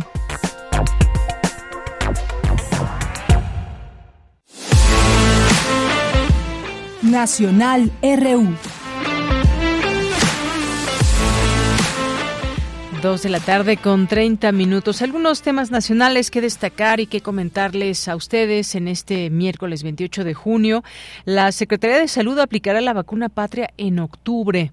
Esta nota que podemos leer el día de hoy y que retomo de la jornada. Dice que con la incorporación de la vacuna de COVID en el cuadro básico de inmunización que determinó el Consejo Nacional de Salud para el Bienestar la semana pasada, el gobierno federal ya tiene identificado el principal proveedor de dosis para ser aplicadas a partir de octubre en un esquema similar al de la influenza, aunque en principio, en función de que avance su población oficial, la vacuna patria podría comenzar a aplicarse este año para completar las que se adquieran. Así lo informó el subsecretario de Prevención y Promoción de la Salud de la Secretaría de Salud, Hugo López Gatel, quien destacó que estas decisiones están en consonancia a las recomendaciones de la Organización Mundial de la Salud, que determinó que el COVID será un padecimiento estacional de, de temporada de frío, cuyos efectos de alto riesgo se verán sensiblemente disminuidos, por lo que los grupos vulnerables, adultos mayores con padecimientos crónicos, obesidad, tendrán mayor posibilidad de que sus efectos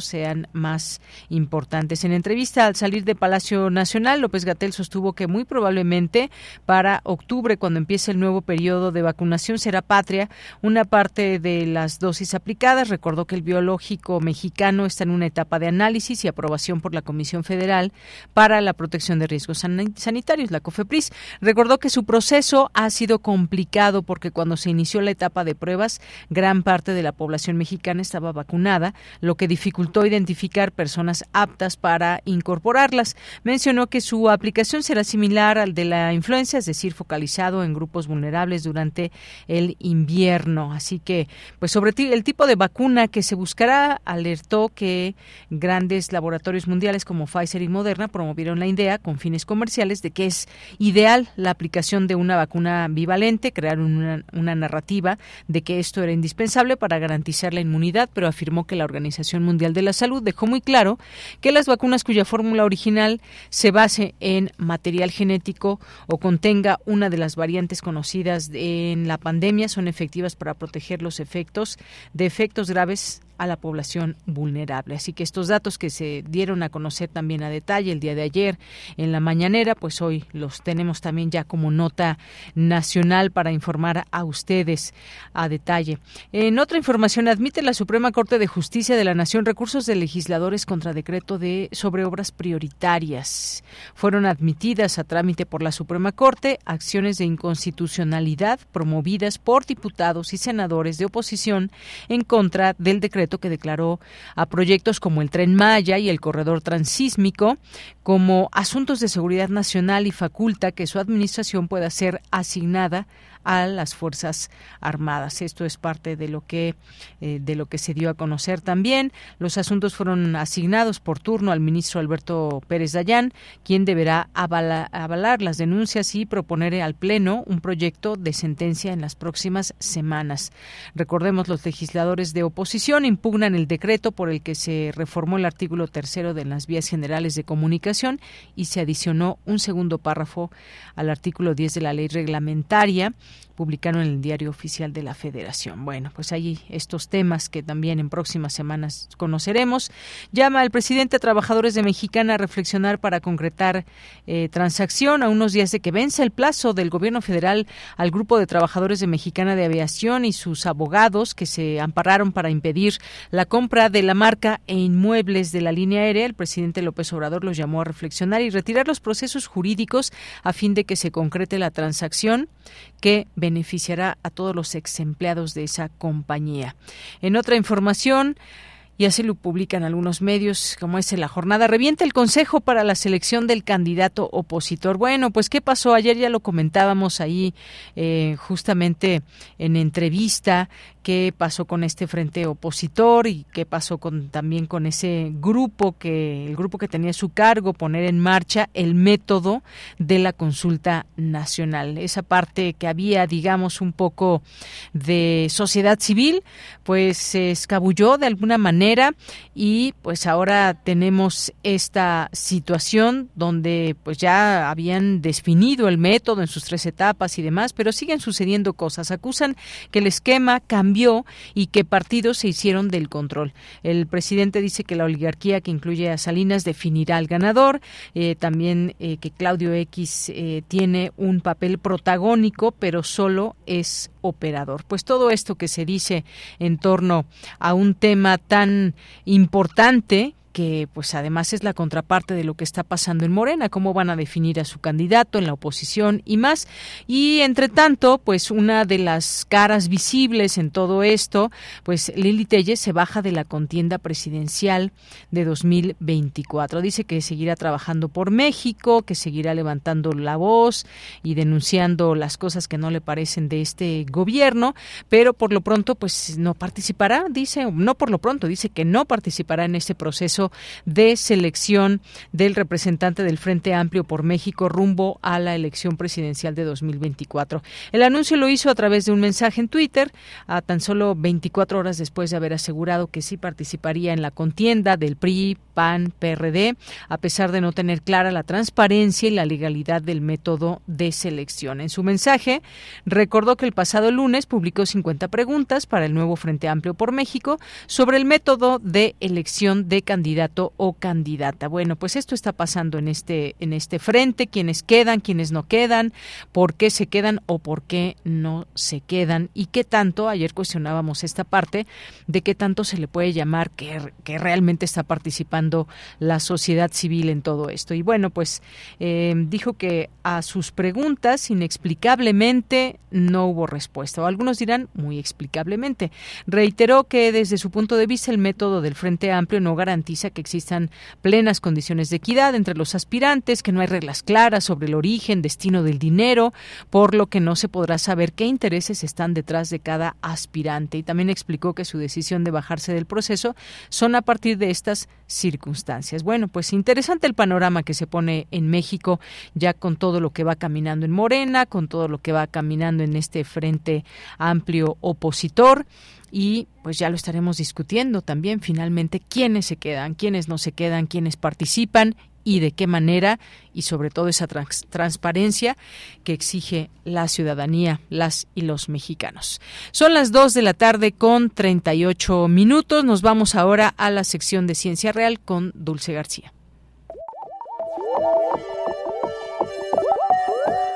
Ciencia Real. Más allá de las verdades están las realidades.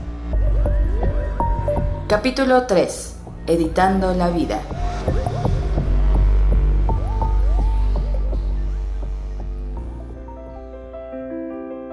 DNA o ADN, poco importa, si en castellano o en inglés. El caso es que me muero por tus proteínas, por tus aminoácidos, por todo lo que fuiste una vez cuando tus padres vinieron a cenar algo a chispados y después de tirar de la cadena, hicieron una nueva con tu nombre, con tus curvas y con tus fantasías. Luis Alberto Cuenca.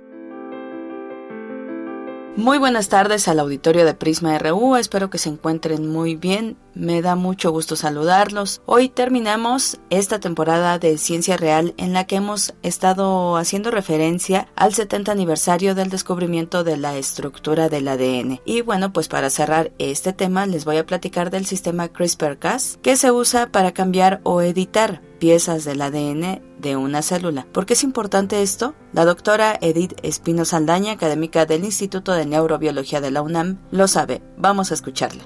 Básicamente, eh, sería como unas tijeras moleculares que lo que van a hacer es cortar el DNA para poderlo editar y de esta manera poder eh, ya sea hacer mutaciones, deleciones, inserciones, corregir genes y manipular en general eh, el genoma de prácticamente cualquier tipo de célula. Entonces, ¿qué sería el sistema CRISPR-Cas? Este sistema en realidad es algo relativamente bastante sencillo. Consiste en dos elementos principales. Es realmente un complejo formado por una guía CRISPR, conocida en inglés como Single Guide RNA, que tiene una secuencia que es la que nosotros vamos a diseñar, que es homóloga a la región del genoma que queremos editar y tiene también una secuencia que es reconocida por la enzima Cas9 y que es lo que va a hacer que se forme este complejo. Eh, la enzima Cas9 es una enzima, una nucleasa que tiene dos sitios activos que lo que va a hacer es cortar el DNA, lo que son las dos cadenas, y posteriormente la célula va a llevar a cabo eh, la reparación de este corte y es donde se va a llevar a cabo la edición. Bueno, ¿por qué mecanismo se lleva a cabo esto? Esto va a depender de cómo usemos el sistema. Eh, cuando nosotros utilizamos este complejo de Cas con una guía de RNA, lo que va a suceder es que la enzima va a cortar, como les mencionaba, la doble cadena y entonces la célula como tal es la que se va a encargar de reparar ese corte, pero utilizando un mecanismo que se llama, se conoce como NHJ, que es una recombinación no homóloga, que al llevarse a cabo esta corrección puede insertarse o deletarse nucleótidos y de esta manera, como pueden ver en el ejemplo eh, aquí en este extremo, eh, se pierden o se ganan nucleótidos y esto puede hacer que se rompa el marco de lectura y por consiguiente ya no se pueda expresar correctamente la proteína. Por otro lado, si nosotros junto con el sistema CRISPR eh, de guía y Cas también insertamos un DNA donador que esté flanqueado por pequeñas secuencias que sean homólogas a las regiones adyacentes al sitio de donde se diseña la guía CRISPR. Este DNA se va a insertar dentro del genoma de la célula por medio de un mecanismo de recombinación llamado eh, reparación por homología directa. Y con este tipo de, de reparación no se llevan a cabo estos cambios de inserciones y de lesiones. Y bueno, sobre la complejidad de hacer esta edición del ADN nos habla nuevamente la doctora Edith Espino, quien nos detalla además las dificultades a las que llegan a enfrentarse los investigadores. Nosotros podemos eh, determinar o seleccionar la secuencia eh, casi que manualmente. Pero el punto más importante del, del, sistema CRISPR o el problema que puede tener es que, aunque puede ser muy específico, no, no es necesario que, las, que la guía se complemente perfectamente con la secuencia del genoma. Aunque hay algunos desapareamientos, las, la, la guía es capaz de unirse al DNA y entonces, ¿qué es lo que pasa? Esto puede eh, producir o generar que haya corte de manera inespecífica en cualquier otra parte del genoma. Entonces puede ser que sea que cause bastante lo que se conoce como off-target. Para esto se han desarrollado ya plataformas eh, con software eh, que utilizan algoritmos que hacen análisis para determinar cuáles son los posibles off-target, pero eso no es tan fácil de determinar. Eh, puede haber cortes, en, aunque haya muchos desapareamientos de la, de la secuencia, y este es el gran problema que tiene CRISPR, lograr eh, que realmente sea específico. Es por eso que cuando utilizas este sistema tienes que diseñar y utilizar varias guías diferentes y eh, también probarlas y ver que tengas el mismo efecto. La otra parte importante también es en dónde vas a diseñar esa guía, dependiendo de lo que tú quieras hacer. Si tú quieres, eh, por ejemplo, noquear la expresión de una proteína, tienes que buscar diseñar guías dentro de lo que son los primeros exones para poder romper el marco de lectura y que la proteína no se exprese. Pero por otro lado, si quieres generar un knock-in, puedes, por ejemplo, fusionar una proteína con un gen reportero, un sensor de calcio o cualquier otra proteína de interés, tendrías que seleccionar una secuencia que esté antes del codón stop del gen que deseas editar. Y finalmente, la doctora Edith Espino también nos platicó cómo ha ido evolucionando este sistema CRISPR-Cas para la edición del ADN. Y bueno, la enzima clásica que fue la primera que se empezó a utilizar es la enzima Cas9, pero conforme va pasado el tiempo se han desarrollado muchas variantes de esta misma enzima que viene del Streptococcus eh, pyogenes y también se han aislado nuevas nucleasas de otros eh, microorganismos y cada una de estas enzimas va a tener diferentes características. Puede ser que en lugar de hacer dos cortes haga solo uno, que el sitio PAM sea diferente y de esta manera, dependiendo de lo que queramos editar, podemos utilizar una nucleasa diferente. Ahora bien, podemos también combinar ambas cosas y poner en un mismo vector de expresión, ya sea en un plásmido o en un vector viral, tanto el cassette que va a expresar la proteína Cas9 como el cassette que va a expresar la guía, eh, la guía CRISPR utilizando un promotor de RNA polimerasa. Y esto introducirlo dentro del vector y al organismo correspondiente. Pues así cerramos con el tema del ADN. Como pudieron escuchar, después de 70 años, las temáticas en torno a su estructura son muchas y muy variadas. Esto fue nada más una probadita, pero espero que les haya gustado. Por ahora yo me despido, les agradezco mucho su atención. Los dejo con una frasecita y con nuestra conductora de Yanira Morán. Que tengan muy buena tarde. No se nos ha pasado por alto que el emparejamiento específico que hemos postulado sugiere inmediatamente un posible mecanismo de copia del ADN. James Watson y Francis Crick.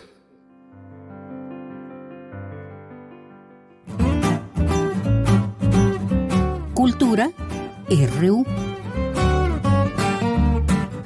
pues ya vamos a la sección de cultura con Tamara Quiroz. ¿Qué tal, Tamara? Buenas tardes. Deyanira, muy buenas tardes. Qué gusto saludarte y, por supuesto, también saludar a, todas y todos los que nos acompañan a través de estas frecuencias. Ya nos acercamos a la recta final de esta transmisión y hoy les tenemos información de una pieza teatral documental que se está presentando en la teatrería.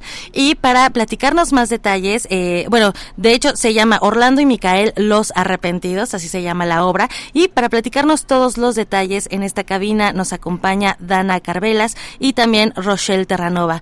Rochelle, Dana, bienvenidas a este espacio radiofónico. ¿Qué tal? Muchas gracias por el espacio. Así es, nos estamos presentando en la teatrería los viernes a las 8.30 de la noche y yo creo que se van a llevar una, una grata sorpresa en ver estas cuatro actrices porque estamos compartiendo con dos elencos esta obra porque nos da la oportunidad de abordar estos temas de la transgeneridad a nosotras las actrices trans. Entonces yo creo que partiendo desde ahí es muy importante ese proyecto. Claro. Rochelle platícanos por favor eh, de, de tu personaje y también también pues eh, de lo que nos vamos a encontrar y lo que vamos a conocer a través de ti.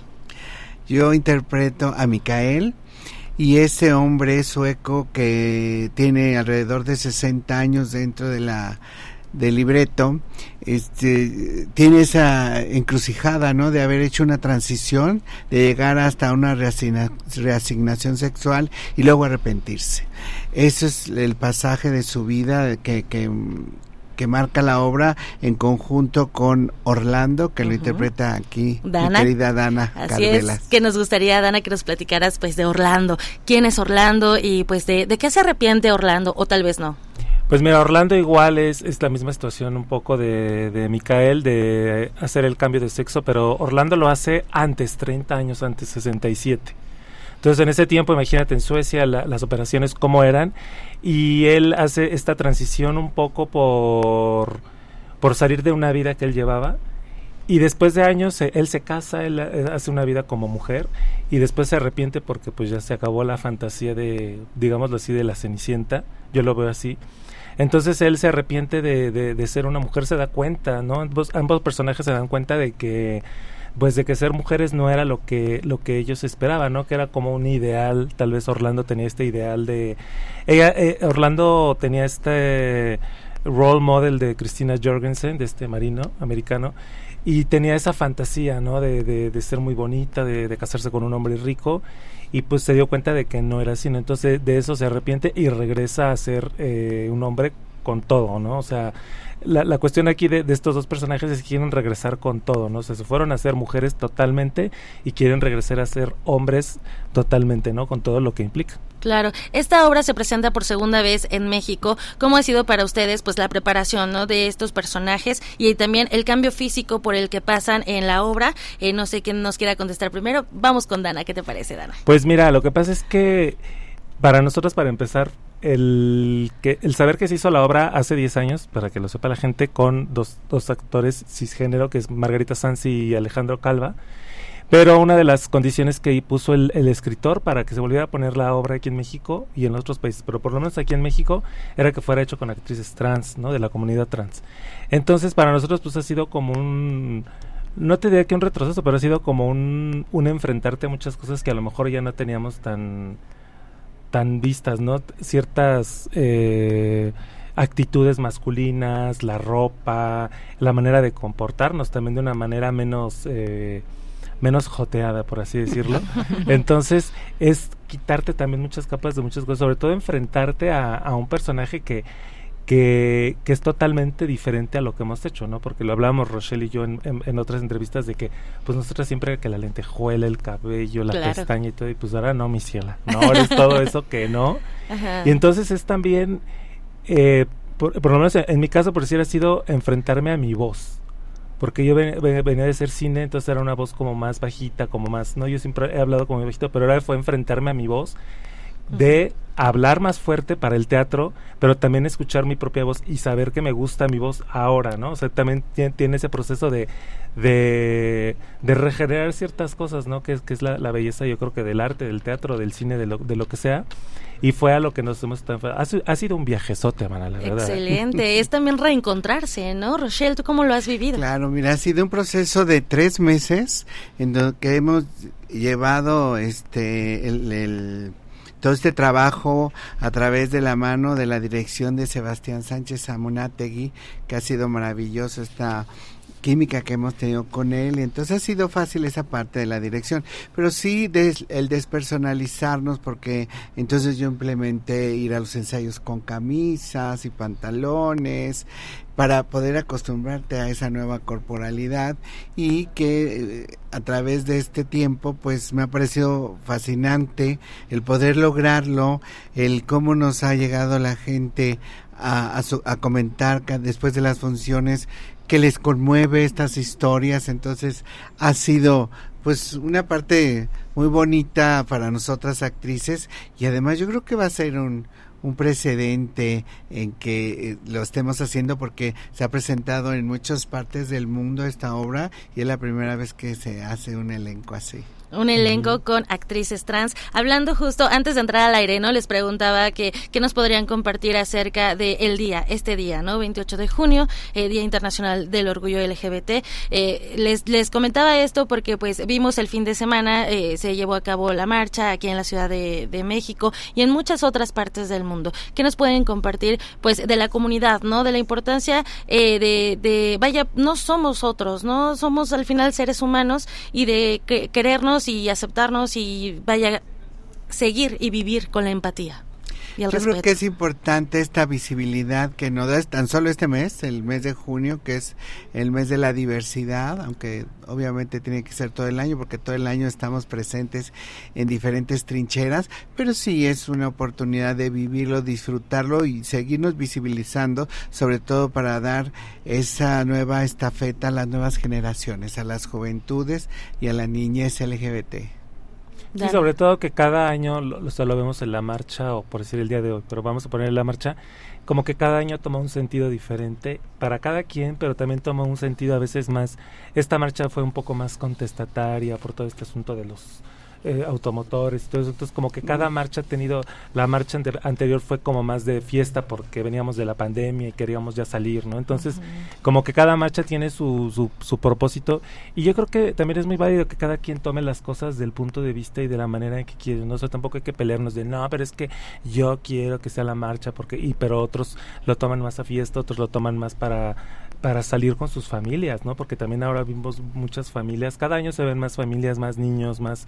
Entonces, cada quien, lo importante es que cada quien lo haga desde su trinchera, como dice Rochelle, pero que cada quien lo tome de manera que pueda crecer más, ¿no? Como persona y de ahí se van extendiendo las cosas para que la gente acepte, porque aún, así estamos en 2023 y todo, pero también hay, hay ciertos sectores de la población, hay ciertos lugares del país donde todavía eso no es tan, tan bien aceptado, todavía no, no se habla de ese tema, ¿no? Aquí en México, en Ciudad de México, tenemos esta libertad, ¿no? Pero te vas a otros pueblos más cercanos a Ciudad de México y no hay eso, entonces por eso es importante que se siga haciendo y que cada quien tenga esta esta manera de hacerlo visible sea como sea, como te quieras vestir, como quieras salir, lo que quieras eh, gritar o el statement que tengas, uh -huh. pero que se siga haciendo es, es, es, importante, porque hay gente que dice que, que no, que ya para qué, que ya está todo muy padre, pero pues no es cierto. A lo mejor para ti puede estar padre, pero a lo mejor para el vecino no. Entonces claro. es importante que se siga haciendo y por qué no festejar, ¿no? Una vez así como festejan la Navidad, pues así nosotros. Claro que sí.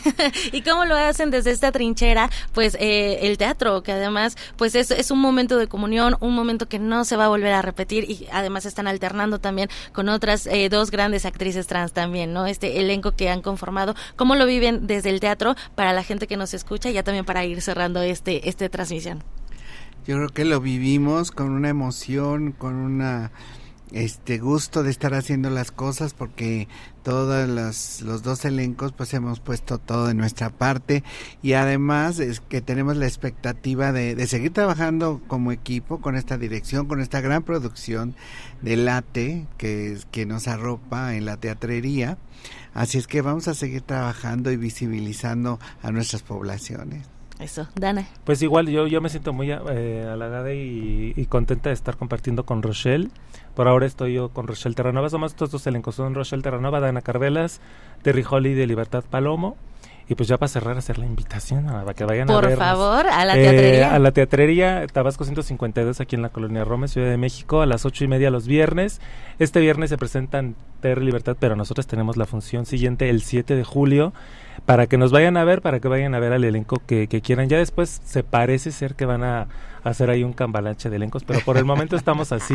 Entonces también esto va a estar este interesante, ¿no? Entonces para que la gente vaya a ver y un plus que te comentábamos hace rato es que en, en esta experiencia teatral uh -huh. la gente va a poder escoger sentarse en la butaca normal o arriba del escenario. Hay 16 lugares por si quieren estar así a medio metro de nosotras viéndonos a una de espaldas y a la otra de frente o medio de lado, es una experiencia también bastante fuerte para nosotras que estamos arriba, el tener Por a la supuesto. gente ahí y las expresiones que escuchas y los sonidos todo, y la gente que está abajo, pues de alguna manera también la gente que, que se sienta arriba del escenario también actúa, porque de alguna manera la gente que está abajo lo está viendo, ¿no? Entonces, ocho y media la teatrería los viernes. Los viernes 8.30 tenemos ahí una cita para conocer más de Orlando y Micael, Los Arrepentidos. Vaya experiencia también, lo que mencionábamos, ¿no? La teatrería es un lugar íntimo y creo que también eh, es pertinente seguir hablando de estos temas. Y bueno, no, no conocemos, por ejemplo, quiénes fueron Orlando y Micael tal vez, pero ahí los vamos a conocer.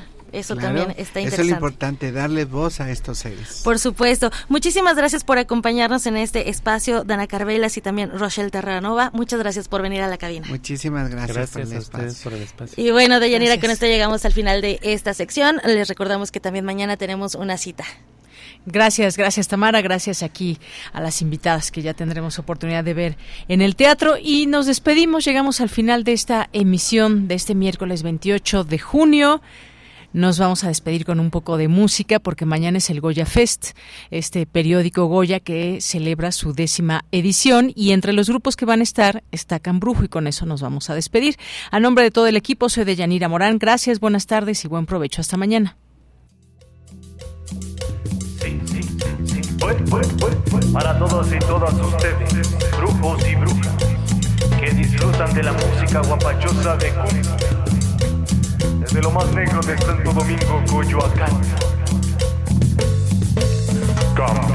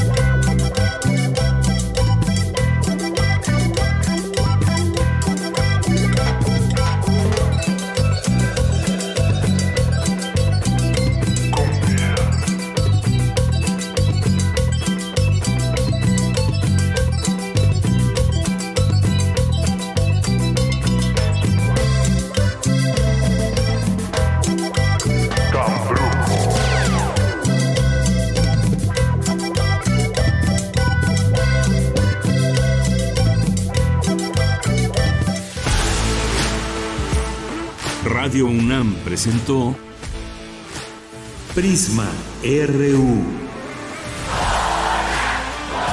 Una mirada universitaria sobre los acontecimientos actuales.